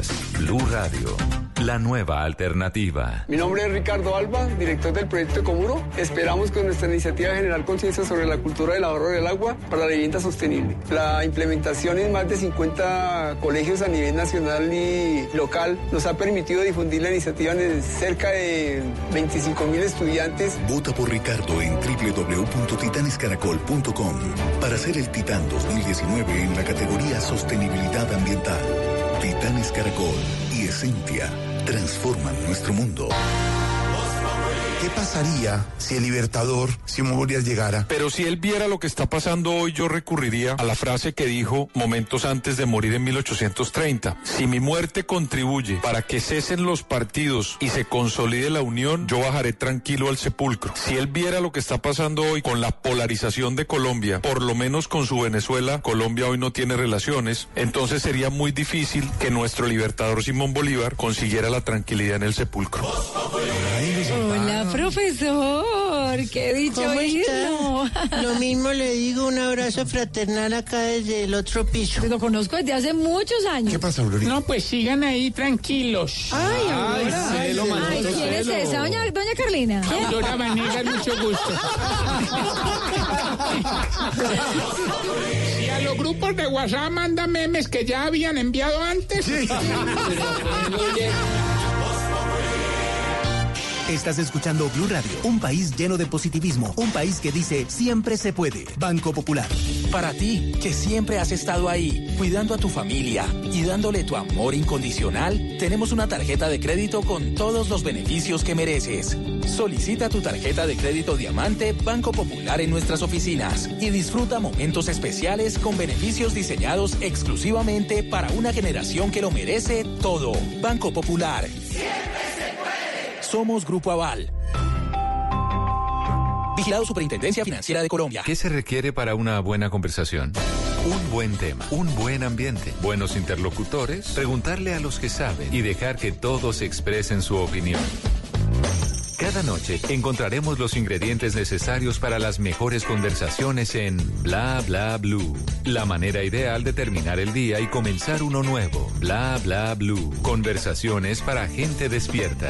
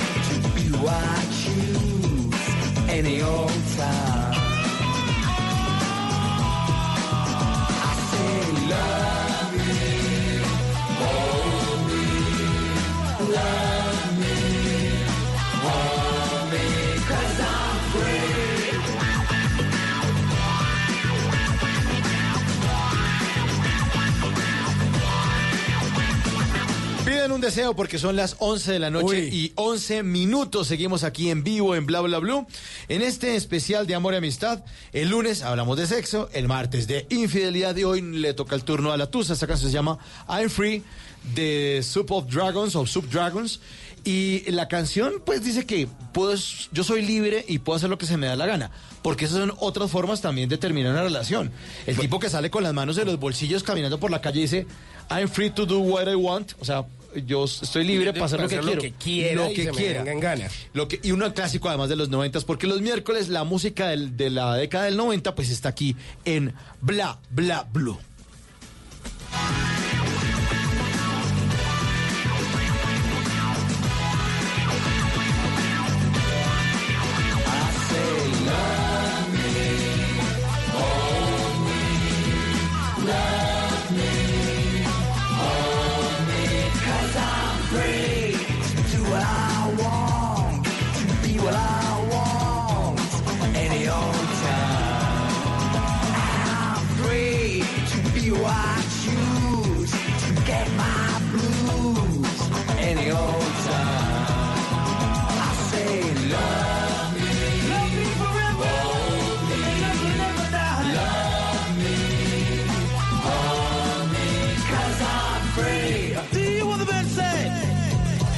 Pero no todas las rupturas son de ese estilo, de esta canción de I'm Free, que me siento libre, ¿no? Hay otras, hay otras rupturas amorosas que van desde tomar la decisión, como esta esta canción, o, o una relación eh, que le- acabe con uno más bien, o, o una ruptura que definitivamente acabe con uno. Por eso, esta noche hemos invitado nuevamente a Guillermo Zafra, libretista, asesor de contenido, escri- escritor, además del libro Manual Impráctico para Hombres Separados. Y hemos invitado también a Sandra Alejo, psicóloga. Sandra, buenas noches, bienvenida a Bla Bla Blue. Mm, Gracias, gracias por la invitación. Buen tema. Buen tema, ¿no? El de la Y tusa. buen acompañamiento para Sí, hablar claro, del libro. Para hablar del libro. Don Guillermo, buenas noches. Eh, buenas noches a la audiencia. Uy, ¿qué le pasó? Es que he llorado mucho por la tusa. Ay, no me diga que llegó el tusado hoy. suele pasar. Claro. ¿Se metió en el personaje o qué? Sí, no, no, es que de- de- tengo una tusada cíclica. ¿Ah, sí? Sí, es como por... ¿Cada cuánto regresa? Depende ¿De qué depende? del distractor que tenga que me la distancia o me la acerque. O sea, por, por hoy no hemos manejado distractor. No, yo como se, se me, se me fue el distractor, entonces me acordé De ella. Es que eso pasa, cuando uno está entusado no le provoca ni hablar, No, no, no. ni que lo llamen, se ni dejarse ver. Y se le bajan las defensas. Y uno no Sí. quiere comer, La gripa no quiere por pensar todo. Se en siente nada. feo. Mm, sí, sí, sí. ¿Se siente feo, Guillermo? Eh, depende también. Ah, ¿De qué depende? Es que la tusa de las mujeres es distinta a la de los hombres. ¿Ah, sí? ¿Cómo es eso? Pues por lo menos yo hablo desde mi experiencia personal y lo que conozco de mis eh, conocidos, de mis amigos, Lo que me han dicho. lo que me han contado. Tengo un amigo que me dijo que, pero eh, por lo general, la doctora me, me corregirá, por lo general los hombres tendemos a evadir un poco eh, la confrontación emocional con uno mismo. Por lo general los hombres, eh, si tenemos, eh, digamos que ese momento de tusa, intentamos esconderlo hasta de uno mismo. Y lo intentamos con, eh, esconder buscando eh, alguien que lo distraiga, ojalá de género femenino, Sale uno por ahí a Un clavo saca otro clavo para ellos. ojalá varios clavos, para que la tabla quede bien... Eso es importante. Bien clavadita. Eso es importante. Entonces depende, porque las mujeres sí tienden mucho a darse el tiempo, Uy, sí, a uno a sí. llorarlo, Y no a nos da pena contarlo. No, supuestamente los chicos no lloran, como dice la canción de Miguel Bosé. Supuestamente. O, o si uno, uno le da un espacio para llorar, digamos, de 9 a 11 y de ahí se va a no, rumbear ellos, para... ellos lloran acompañados. Ah, sí, claro. sí, la amiga que los aconseja, Sí, que los claro. escucha. Eso es fundamental, Tata. Uno sin amiga no llora igual. Doctora Sandra Alejo, ¿sí es así como está diciendo Guillermo? ¿Cómo lo- Claro, ¿sí? claro. Y ustedes saben que siempre que tengo la oportunidad, yo me remito al, al- al- al instinto, a la base. Somos especie y eso es, esa es la característica de, del hombre. El no poder expresar, el no poder sufrir, el no poder llorar, el no poder entusarse y salir con los amigos y llorar. Al contrario, todo el mundo le dice es usted, usted es hombre, usted no puede. Venga, no Entonces, llore, ya venga, o sea, Exacto. Fresco- fresco que tengo una amiga. Eh, esa es, esa es. En cambio, las mujeres dramatizamos más la cosa y, y tendemos, tendemos a dos consideraciones. Una, obviamente llevarnos las amigas para llorar y para hablar mal y para todo el, todo, todo el discurso. Y otra es jugar a actuar como los hombres. Y es entonces a mí también la tusa me pasa y puede ser deliberado y salgo también espontáneamente a, a que me ayuden a pasar mi tristeza y O sea que en el caso de los hombres no se ve el tema de que cojan el celular a la madrugada y llamen. Sí, Porque- claro. Pero cuando estamos claro, borrachos. cuando están Cuando están borrachos. Claro, cuando ya no pueden hacer nada con su con su con su propio sentir, o sea, cuando están solitos. Cuando uno ya no puede esconderse de uno mismo. De uno mismo. Pero Ahí es que uno le da por hacer eso. Pero es que, ¿sabe? Yo pienso que sí, son distintas las formas, obviamente, en que cada uno asume la tusa. La mujer sí lo llora inmediatamente, le pega durísimo. Y muchas veces hacen el duelo previo a terminar, cuando son ellas las que terminan. Y uno se pone feliz, sale por aquí, por allá, se porta mal, no sé qué. Y a los dos meses le entra a usted el golpe. sentimiento y usted dice, uy, huepucha, ¿qué Uy, a pasó? mí me ha pasado Es eso. que generalmente no se dan el tiempo de estar solos, ¿no? Que saltan de un lado a otro. pero lo que dice Simón es cierto. Generalmente las mujeres cuando van a terminar una relación tiempo antes empiezan como a visualizar la cosa, a darse saben. motivos, a prepararse, a hacer cierres, a mirar las cosas de diferente manera. El hombre cuando termina como que ni lo piensa, es que ni siquiera eso. Entonces es un poco más emocional en el cierre porque cree que esta persona puede fácilmente volver y les da más duro es eh, ya pasaditos los días. Sin duda alguna, los hombres somos, para ese tipo de cierres de, de, de las relaciones, somos mucho más impulsivos que las mujeres. Exacto. Las mujeres tienden a racionalizar mucho más el proceso de cierre. A pesar de que somos más A emocionales. pesar de que son mucho más emocionales. Son más emocionales en la expresión y la confrontación de la, de la, del duelo. Sí. Los hombres tienden a ser mucho más impulsivos en la resolución de la situación que les incomoda, pero no en la evaluación emocional de lo que están viviendo. Exacto. Pues entonces las mujeres viven mejor el duelo. Porque si lloran o, se, une- se reúnen con las amigas y se comen un- el, el pote ese de helado de chocolate para consentirse. Sí, miren, con y- leche condensada. Y, y van de la mamá y se acuestan al lado de ella y se arrunchan. En cambio uno como no hace eso, como uno es tan machito, ¿no vive mejor el duelo? ¿No Hoy, es- hoy estamos eh, frente a otro otra tendencia y es llegar a un acuerdo, determinar las cosas para no- que no nos vaya mal con la tusa. Eso es lo que en, en contextos terapéuticos y llegan muchos pacientes, parejas, matrimonios y noviazgos. Dicen, bueno, nosotros estamos pensando eh, definitivamente terminar. Cuando estas parejas están pensando terminar es porque no quieren vivir de esa manera el duelo. Creo que son más conscientes, hoy en día las personas están siendo más conscientes que terminar no es perder, sino terminar es hacer un cierre a algo bonito que se vivió con alguien, a una etapa bonita de la vida y debería valorarse esa, o, o verse de esa manera, un poco más, un poco más sano el terminar, el Y- terminar. Y se valora la honestidad, porque muchos también acostumbran a decir, pues démonos un tiempo y mentira, ese tiempo es para estar con otra persona. Y ahí duele más. Si, hay, si se necesita tiempo hay duda. Eso es lo que uno siempre tiende a decir. Doctora, pero ahí yo le, le, meto una cuñita a ver usted qué dice de eso. Y es eh, que eh, eh, está bien, muy bien desde lo racional, uno se con la pareja y va a terapia y dice vamos a cerrar esta, esta situación y demás. Pero digamos que eso está en el plano racional y en el plano social. Pero en la individualidad de cada persona, la tusa es la tusa. Porque finalmente usted va a romper con una serie de dinámicas que usted ha instaurado para relacionarse con el mundo a través de la construcción de pareja. Y eso va a cambiar. Lo que pasa es que es, es y eso es bien importante porque es diferente terminar y entender que van a vivir un duelo, hay una pérdida, algo se deja o algo se terminó o algo se acabó. Otra cosa es que haya un motivo que haya generado la pérdida y eso es la entusada. O sea, es diferente que los, la pareja se agotó, la pareja ya Sí, se, se dio cuenta que charlan, mire, no, exacto, mire dejemos usted ya, así, pero ya pero se sienten de alguna manera acompañados, aunque entienden que va a ser un proceso. Y muchas veces uno de los dos desiste y dice no no sabe qué, mejor volvamos. Otros se, em- se empodera de la decisión, dice no definitivamente me dio papaya, no quiero volver. Pero eso es distinto a una pareja que tiene en, en medio una razón por la cual se terminó y esa sí es la tusa. Cuando lo dejan a uno por alguien, cuando uno vio al otro por infidelidad, por deslealtad, eso sí. Pero mire, por ejemplo, estamos hablando de esa terminada y más allá de los motivos, a veces la gente dice, bueno, démonos un tiempo. A ver qué pasa. Ay, yo necesito estar solo, necesito estar sola.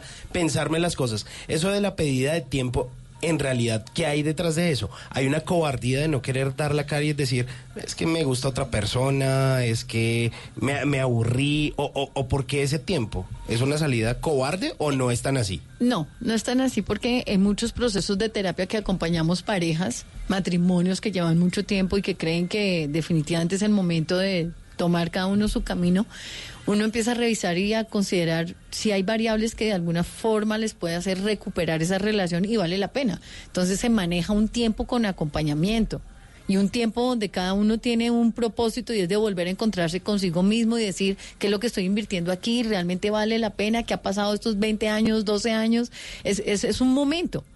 Eh, es diferente cuando las parejas tienen una relación de noviazgo, están construyendo algo y necesitan un tiempo. Pues Yo sí, yo sí estoy de acuerdo con Simón. Generalmente es un proceso de acompañamiento de una amiga que uno se ha conseguido por ahí. Entonces uno es. No, pero ¿qué es esto?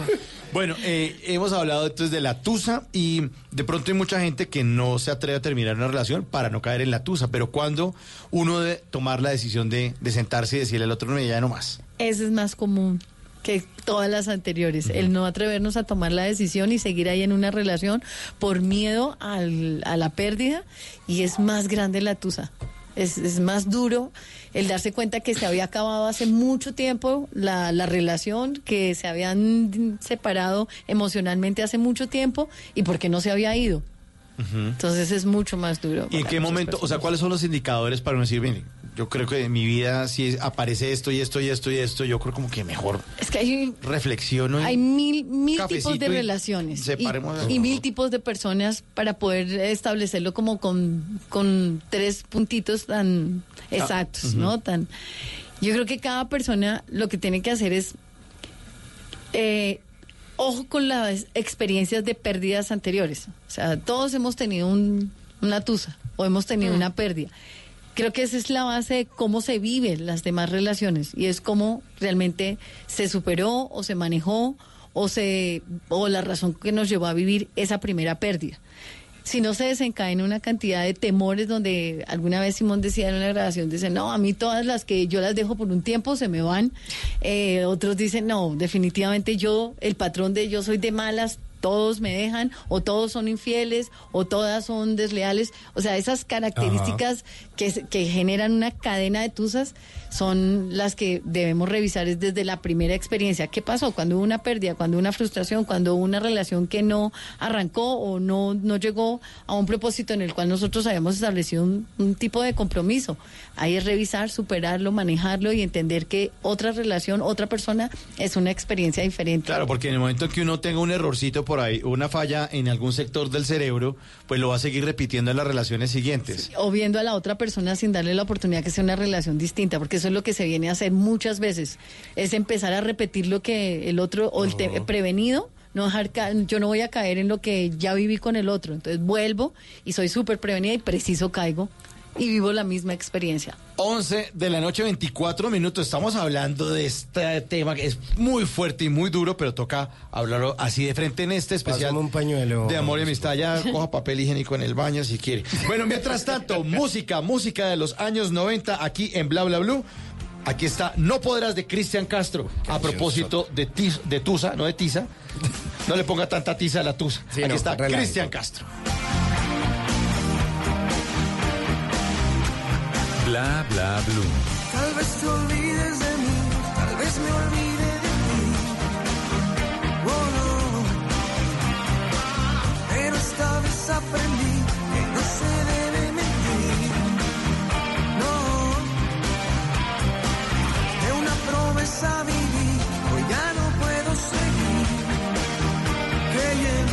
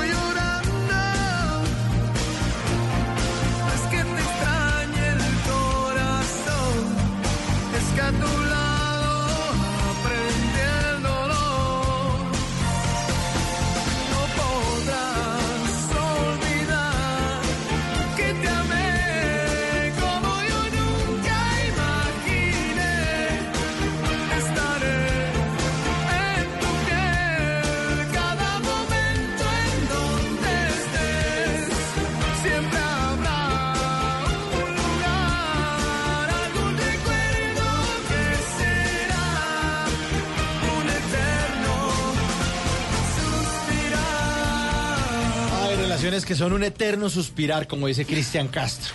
Cristian Castro, que su álbum eh, debut eh, lo tuvo por allá en el año de 1992, obviamente apadrinado por su madre Verónica Castro. No le diga así, madre. No. pero, pero además hay una cosa curiosa en ese primer álbum de Cristian Castro que se llamó Agua Nueva. Generalmente los álbum debut o ese primer álbum de los artistas son, por ejemplo, eh, Tata Solarte. Entonces, ¿cómo se va a llamar el álbum de Tata? Tata.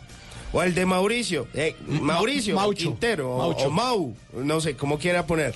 Pero no, pues decidió ponerle otro nombre, seguramente pues, pues afianzado, que ya viene pues de una familia de artistas y pues es una canción maravillosa que luego versionó en un primera fila con otro artista mexicano, con Benny Ibarra, y es canción de Tusa. Si quieres llorar, hágale, tranquilo que nadie lo está viendo.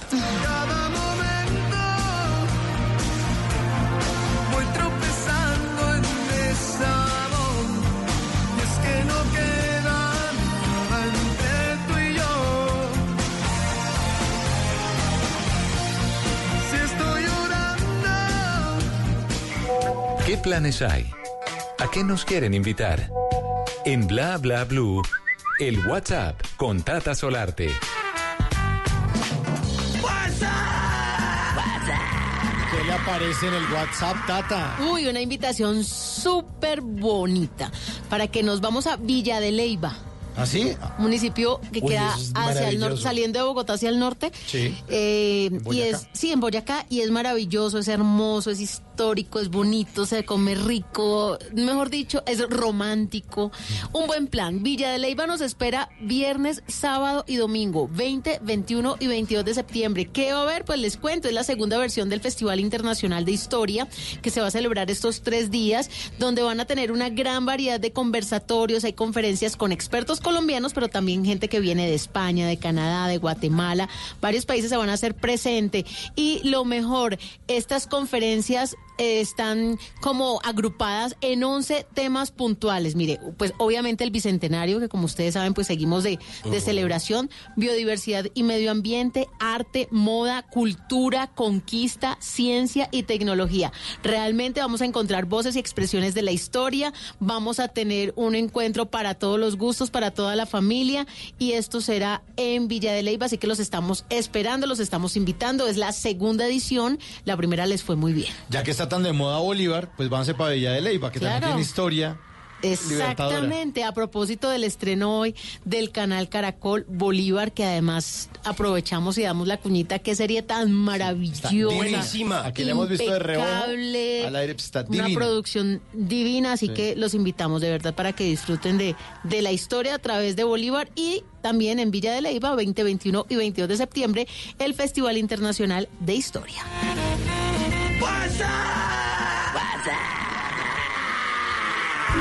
Bla Bla Blue.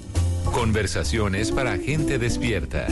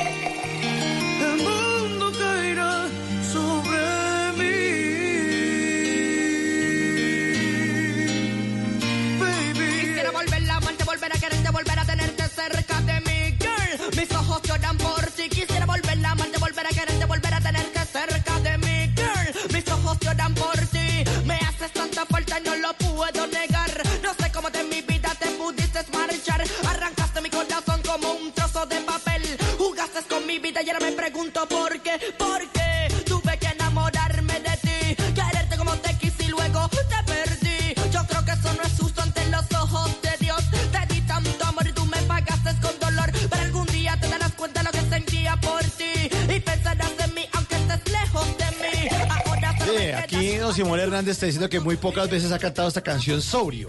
O sea, hoy es una de esas pocas veces Sí, que la he espero, ¿no? cantado Porque si no, sobrio. No, no. hace ¿cómo mañana por personal. No, no, no, no, no. Aquí prueba alcoholemia. Mire, le estoy haciendo el 4. Cuidado, Ahí. cuidado. Ahí. No. Sostengo el equilibrio. Pues mis ojos lloran por ti. Una canción, un clásico, pero de entusados desde los 90. El que no se haya cantado el coro, la, ca- el- la parte del rapeo de esta canción de Big Boy, no ha estado entusado, no sabe lo que es una buena tusa cantándola a grito herido. De hecho, hace muy poco estuve en el festival Cassette que se hizo aquí en la ciudad de Bogotá. Claro, vino Big Boy y todo el mundo cantó esta canción que fue la única que interpretó. No, y también le hizo en el concierto. remix. Bueno, un remix, pero realmente todos La eran capela, cantando. y repítala, y otra vez. Y ahora, versión vallenato. Listo. Ahora, versión salsa. Mis ojos lloran por ti, porque cuando uno está entusado, la otra persona, solamente la pensadera lo daña. Usted se imagina qué está haciendo, con quién está. Si lo ve en un sitio, a ese sitio me llevaba a mí. No, es, Uy, es no, que a es veces ni siquiera dormir. entusado. Lo único que uno quiere hacer es como dormir para no pensar en eso. Y ni por esas, porque a veces uno se despierta y tiene Claro. pesadillas No. y se despierta pensando en esa persona. No, eso es Por eso le dicen lipotusa, porque a uno no le provoca ni comer ni dormir nada. y Sueño se- depresivo. Se, se adelgaza y todo. Esta noche estamos con Sandra Alejo, psicóloga, y con Guillermo Zafra, libretista, asesor de contenidos, escritor del libro Manual Impráctico para Hombres Separados, hablando de este tema, de la tusa. Hablemos, Sandra, del golpe a la autoestima, porque también trapean con uno, le arrugan el corazón y cómo queda uno allá en la casa, eh, insomni, cantándose el rap. Un poco so no, quisiera volver a la Malte, eso, volver a así, cantar a Malte, sí, con la L y todo eso. Sí. Golpe a la autoestima de la tusa. Lo que estaban mencionando, yo creo que cada, ca- es muy difícil, si ustedes se dan cuenta, y, y todos eh, o quienes nos escuchan, y recordamos eh, esas pérdidas en nuestros eh, años anteriores, en nuestras relaciones anteriores, uno dice, pues, lástima o afortunadamente. Pues no terminé con esa persona o pasó eso. No, no se preguntan, ustedes no se... Uy, menos eh, mal no me casé. Uy, Por ejemplo. Uy. Pero Uy. en ese momento la tusa tuvo que haber sido de llorada.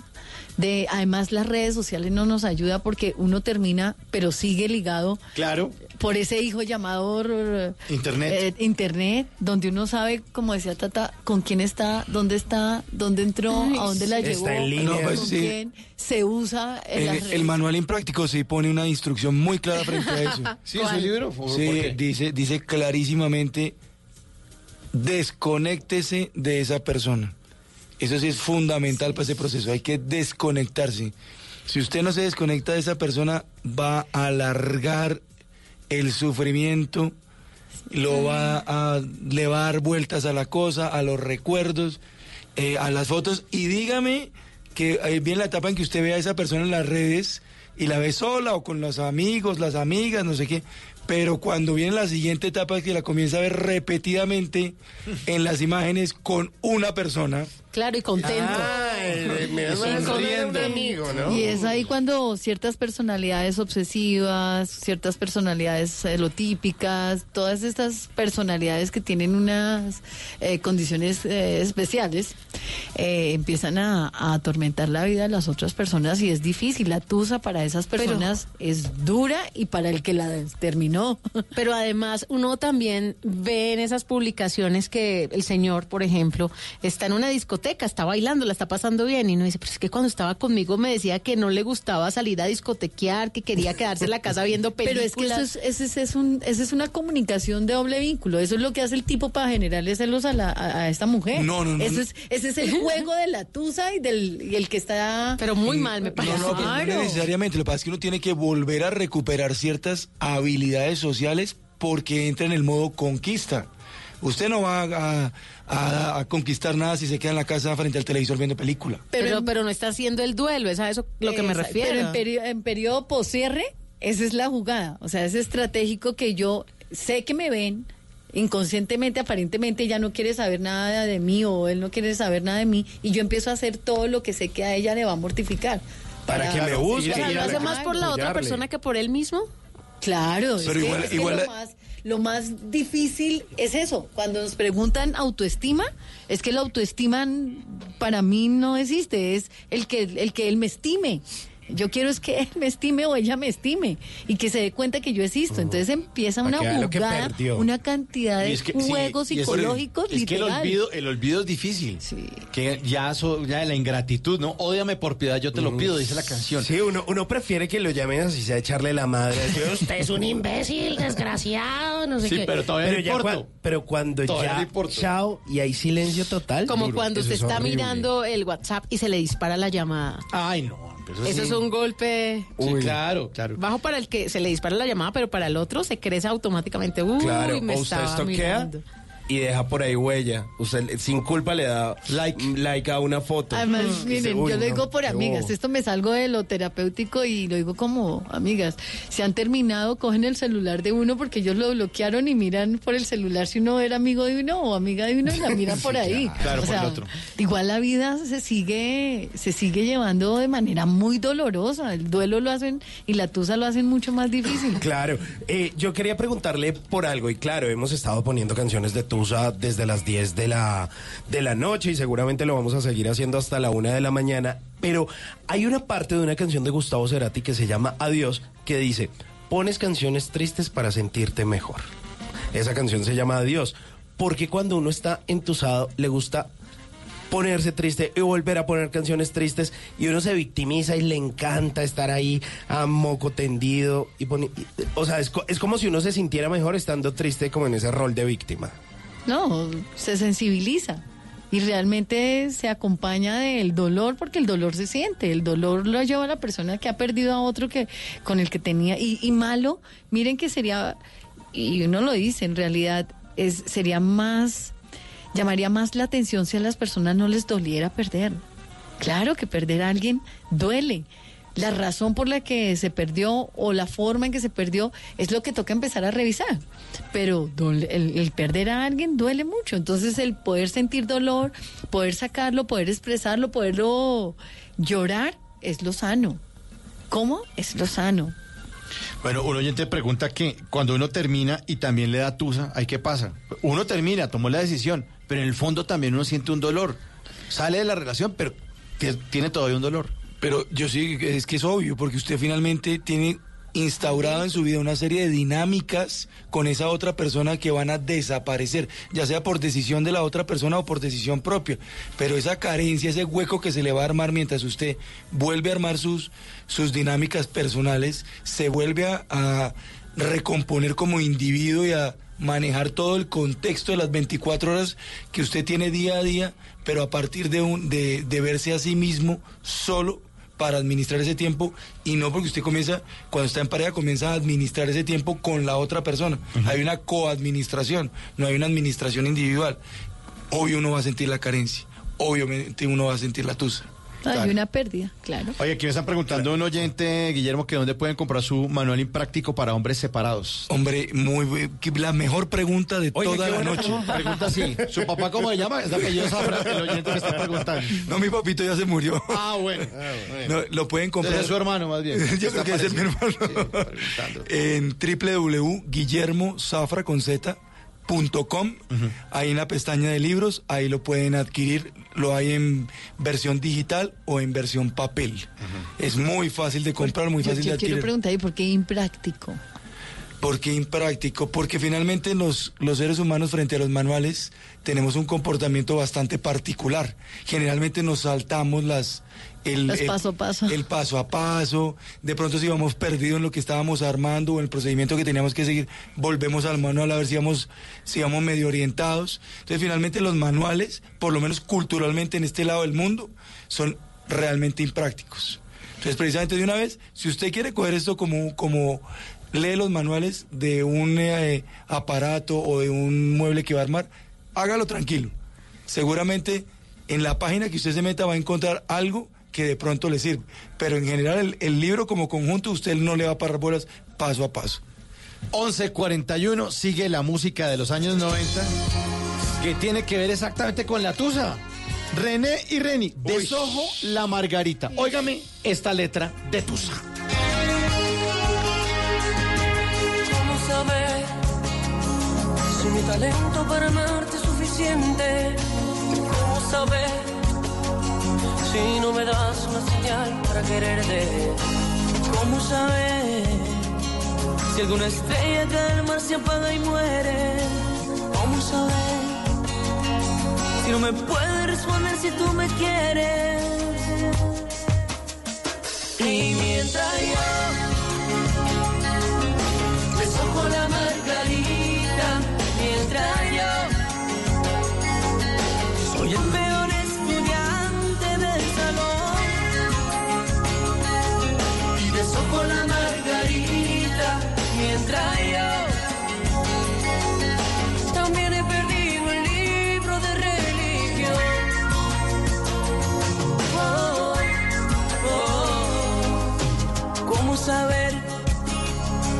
matemática es lo más elemental. ¿Cómo saber si uno más uno no son y son muy mal? ¿Cómo aguantó García Márquez y niños de soledad? ¿Cómo aguantar si con un mes de estar sin ti yo estoy muy mal? Y mientras yo beso con la margarita,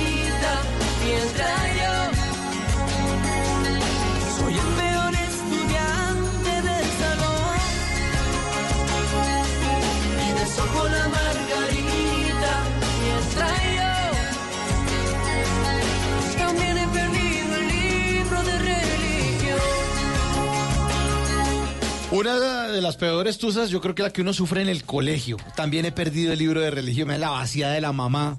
¿Qué hizo el libro? Y el tipo entusado. que me rompió el libro, pero no bote los libros. Sí. Fue Mónica. Además, ese primer amor es como tan irracional, ¿no? Claro, o sea, sí. es, es como sin medida.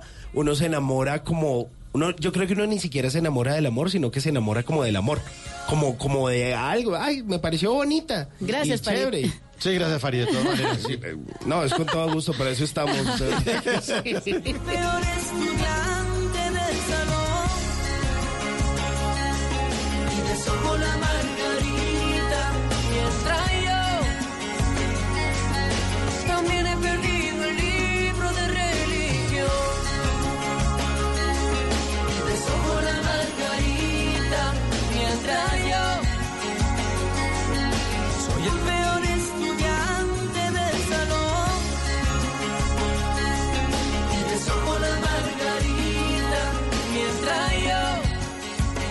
Oiga, parecemos entusados. Es que uno, uno no se enamora del amor, sino se enamora prácticamente del amor. Gracias, Farid. Tata hace un rato dijo que hoy era sábado. Y usted dijo que en la ciudad, En la ciudad de Argentina. Muy bien, en la ciudad de la furia, más bien. No, pero Cuando es uno está que- entusado también pierde todo, ¿no? Pierde las Sí, ¿o no? dimensiones. Uno se vuelve así, es que de verdad, yo hace rato. No, yo no lo he superado. No, Pero lo mejor es salir, no encerrarse. Cuando se está entusado, sí, obviamente debe tener su espacio, encontrarse, hacerse como su propio diagnóstico, ¿no? ¿Por qué pasó lo que pasó? Eh, bueno, encontrarse, encontrar esas razones. Pero sí salir, aceptar, volver a tener vida, no necesariamente reemplazar, pero sí tener planes alternativos para usted darse cuenta que la va a pasar bien sin esa otra persona. Pues ojalá si fuera así de fácil. Lo que pasa es que póngalo en práctica, Tata. Yo por eso lo digo. Bueno.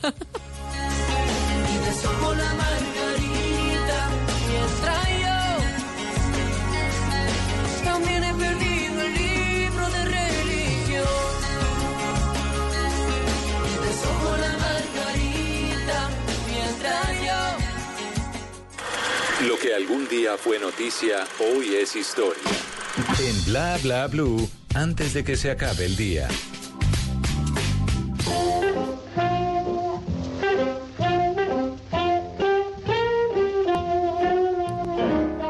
Antes de que se acabe el día, vale la pena recordar que un día como hoy, pero del año 1970 en Londres, Inglaterra, murió Jimi Hendrix, uno de los mejores guitarristas de la historia. Según la discografía oficial, tiene unos 20 discos editados, pero tan solo publicó tres en vida. Murió muy joven, a los 27 años. Sin embargo, su talento y originalidad han perdurado de tal modo que medio siglo después de su fallecimiento sigue siendo un referente principal de los guitarristas en el mundo. Jimi Hendrix empezó a tocar su guitarra a los 12 años y algunas veces abandonado en la calle en mitad de las ratas y las cucarachas, tristemente. Una infancia difícil y tras una pausa para servir en el ejército norteamericano, hizo sus primeros pasos en el blues a principios de los 60 y trabajó con músicos para como músico para artistas de soul y R&B como B.B. King, Sam Cooke y otros grandes. En 1964 formó en Nueva York su primer grupo y compuso algunas canciones. En aquel entonces fue descubierto por Chas Chandler, el bajista del grupo The Animals, quien lo invitó a tocar en Inglaterra. Hendrix encontró el éxito en el Reino Unido durante una gira que hizo entre 1966 y 1967 con su grupo The Jimi Hendrix Experience. Se convirtió en un mito gracias a sus memorables actuaciones en los festivales de Monterrey en 1967 y Woodstock en 1970. Su adicción a las drogas y el alcohol acabó por ocasionar su muerte prematura y unirlo al triste, célebre grupo de los 27. Antes de que se acabe el día, vale la pena que piense a ver si deja esos malos vicios, esas malas compañías, carajo, a ver si deja de juntarse con esos muchachos, a ver a dónde lo van a llevar, jovencito, mire a ver si se encarrila y deja de escuchar esa música de marihuaneros. Mentiras.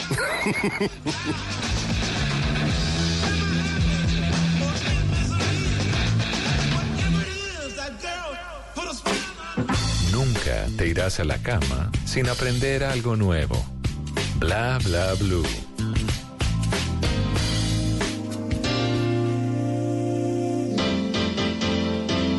Pavel, ¿qué hora es? Las 3 de la mañana. Todavía no me llama. Hay que olvidarse de eso.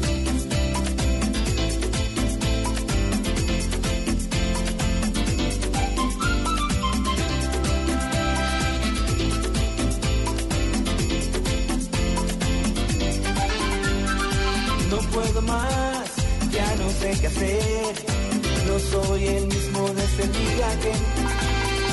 Chicas aquí, chicas allá, pero ninguna que me llene de felicidad. Quiero llamarte, pero no estás. I wonder, wonder, wonder who's loving you tonight. Another night, another night. Otra noche sin tenerte, otra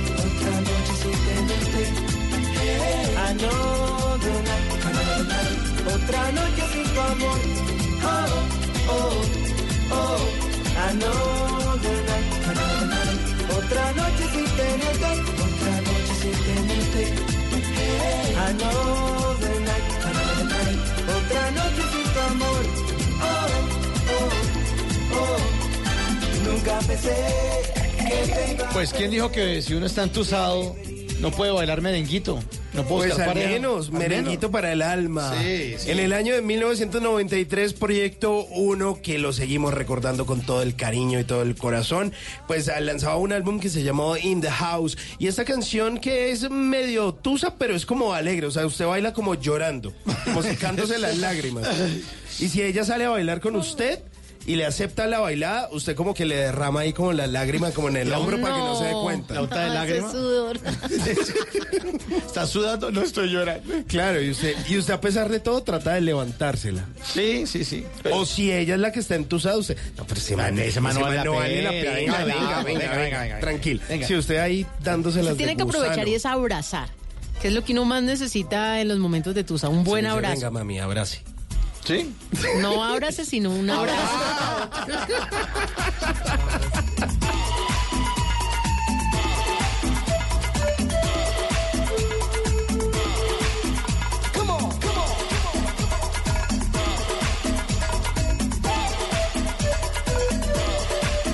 Bla bla blue.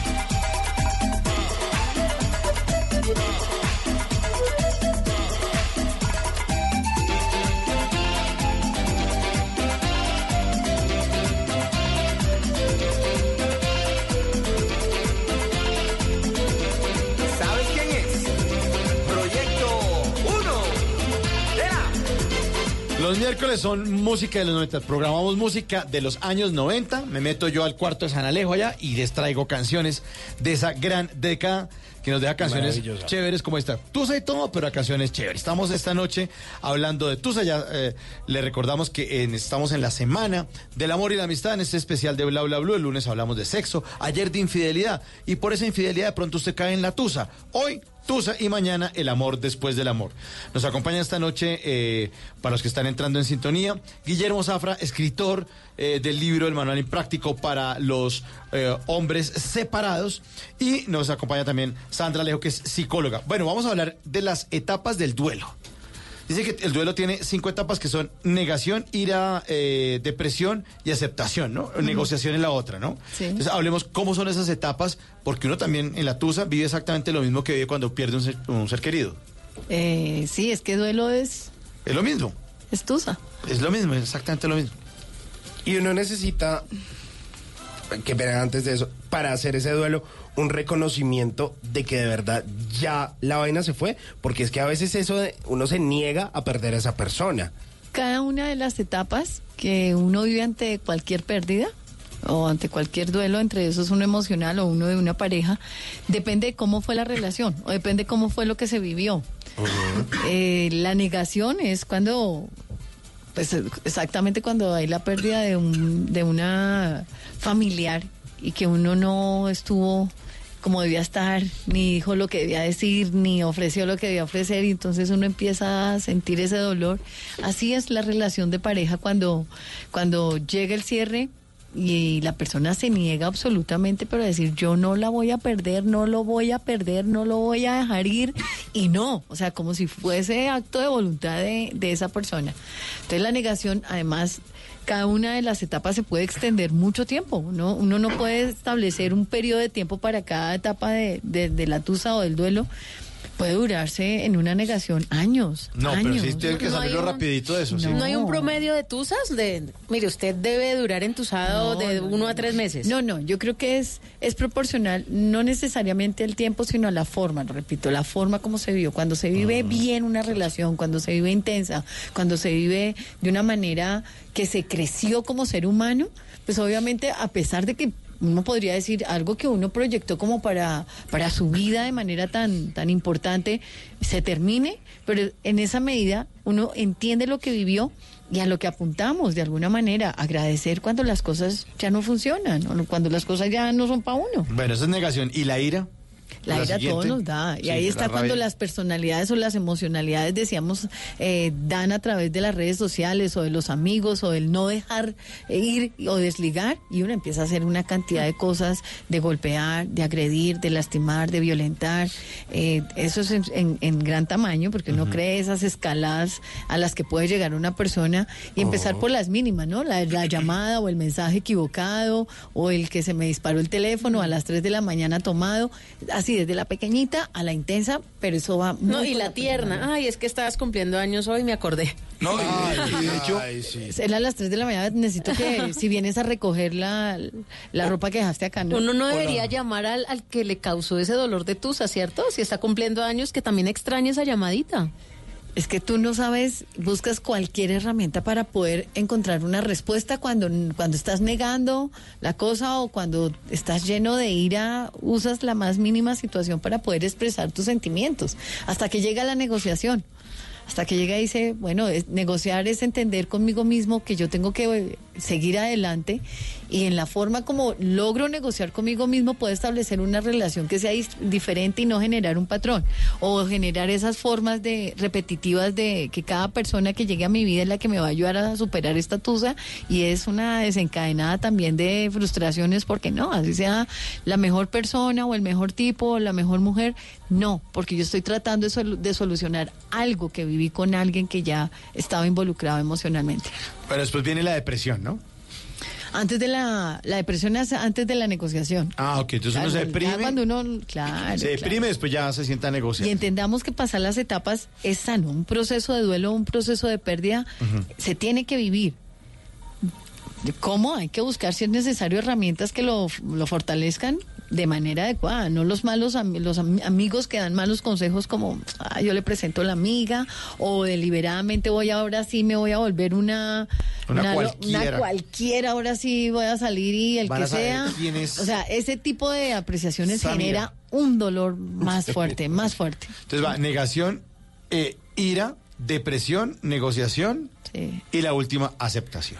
Cuando ya dice, bueno, ya te puedo ver, eh, ya me puedo sentar contigo, ya puedo agradecer.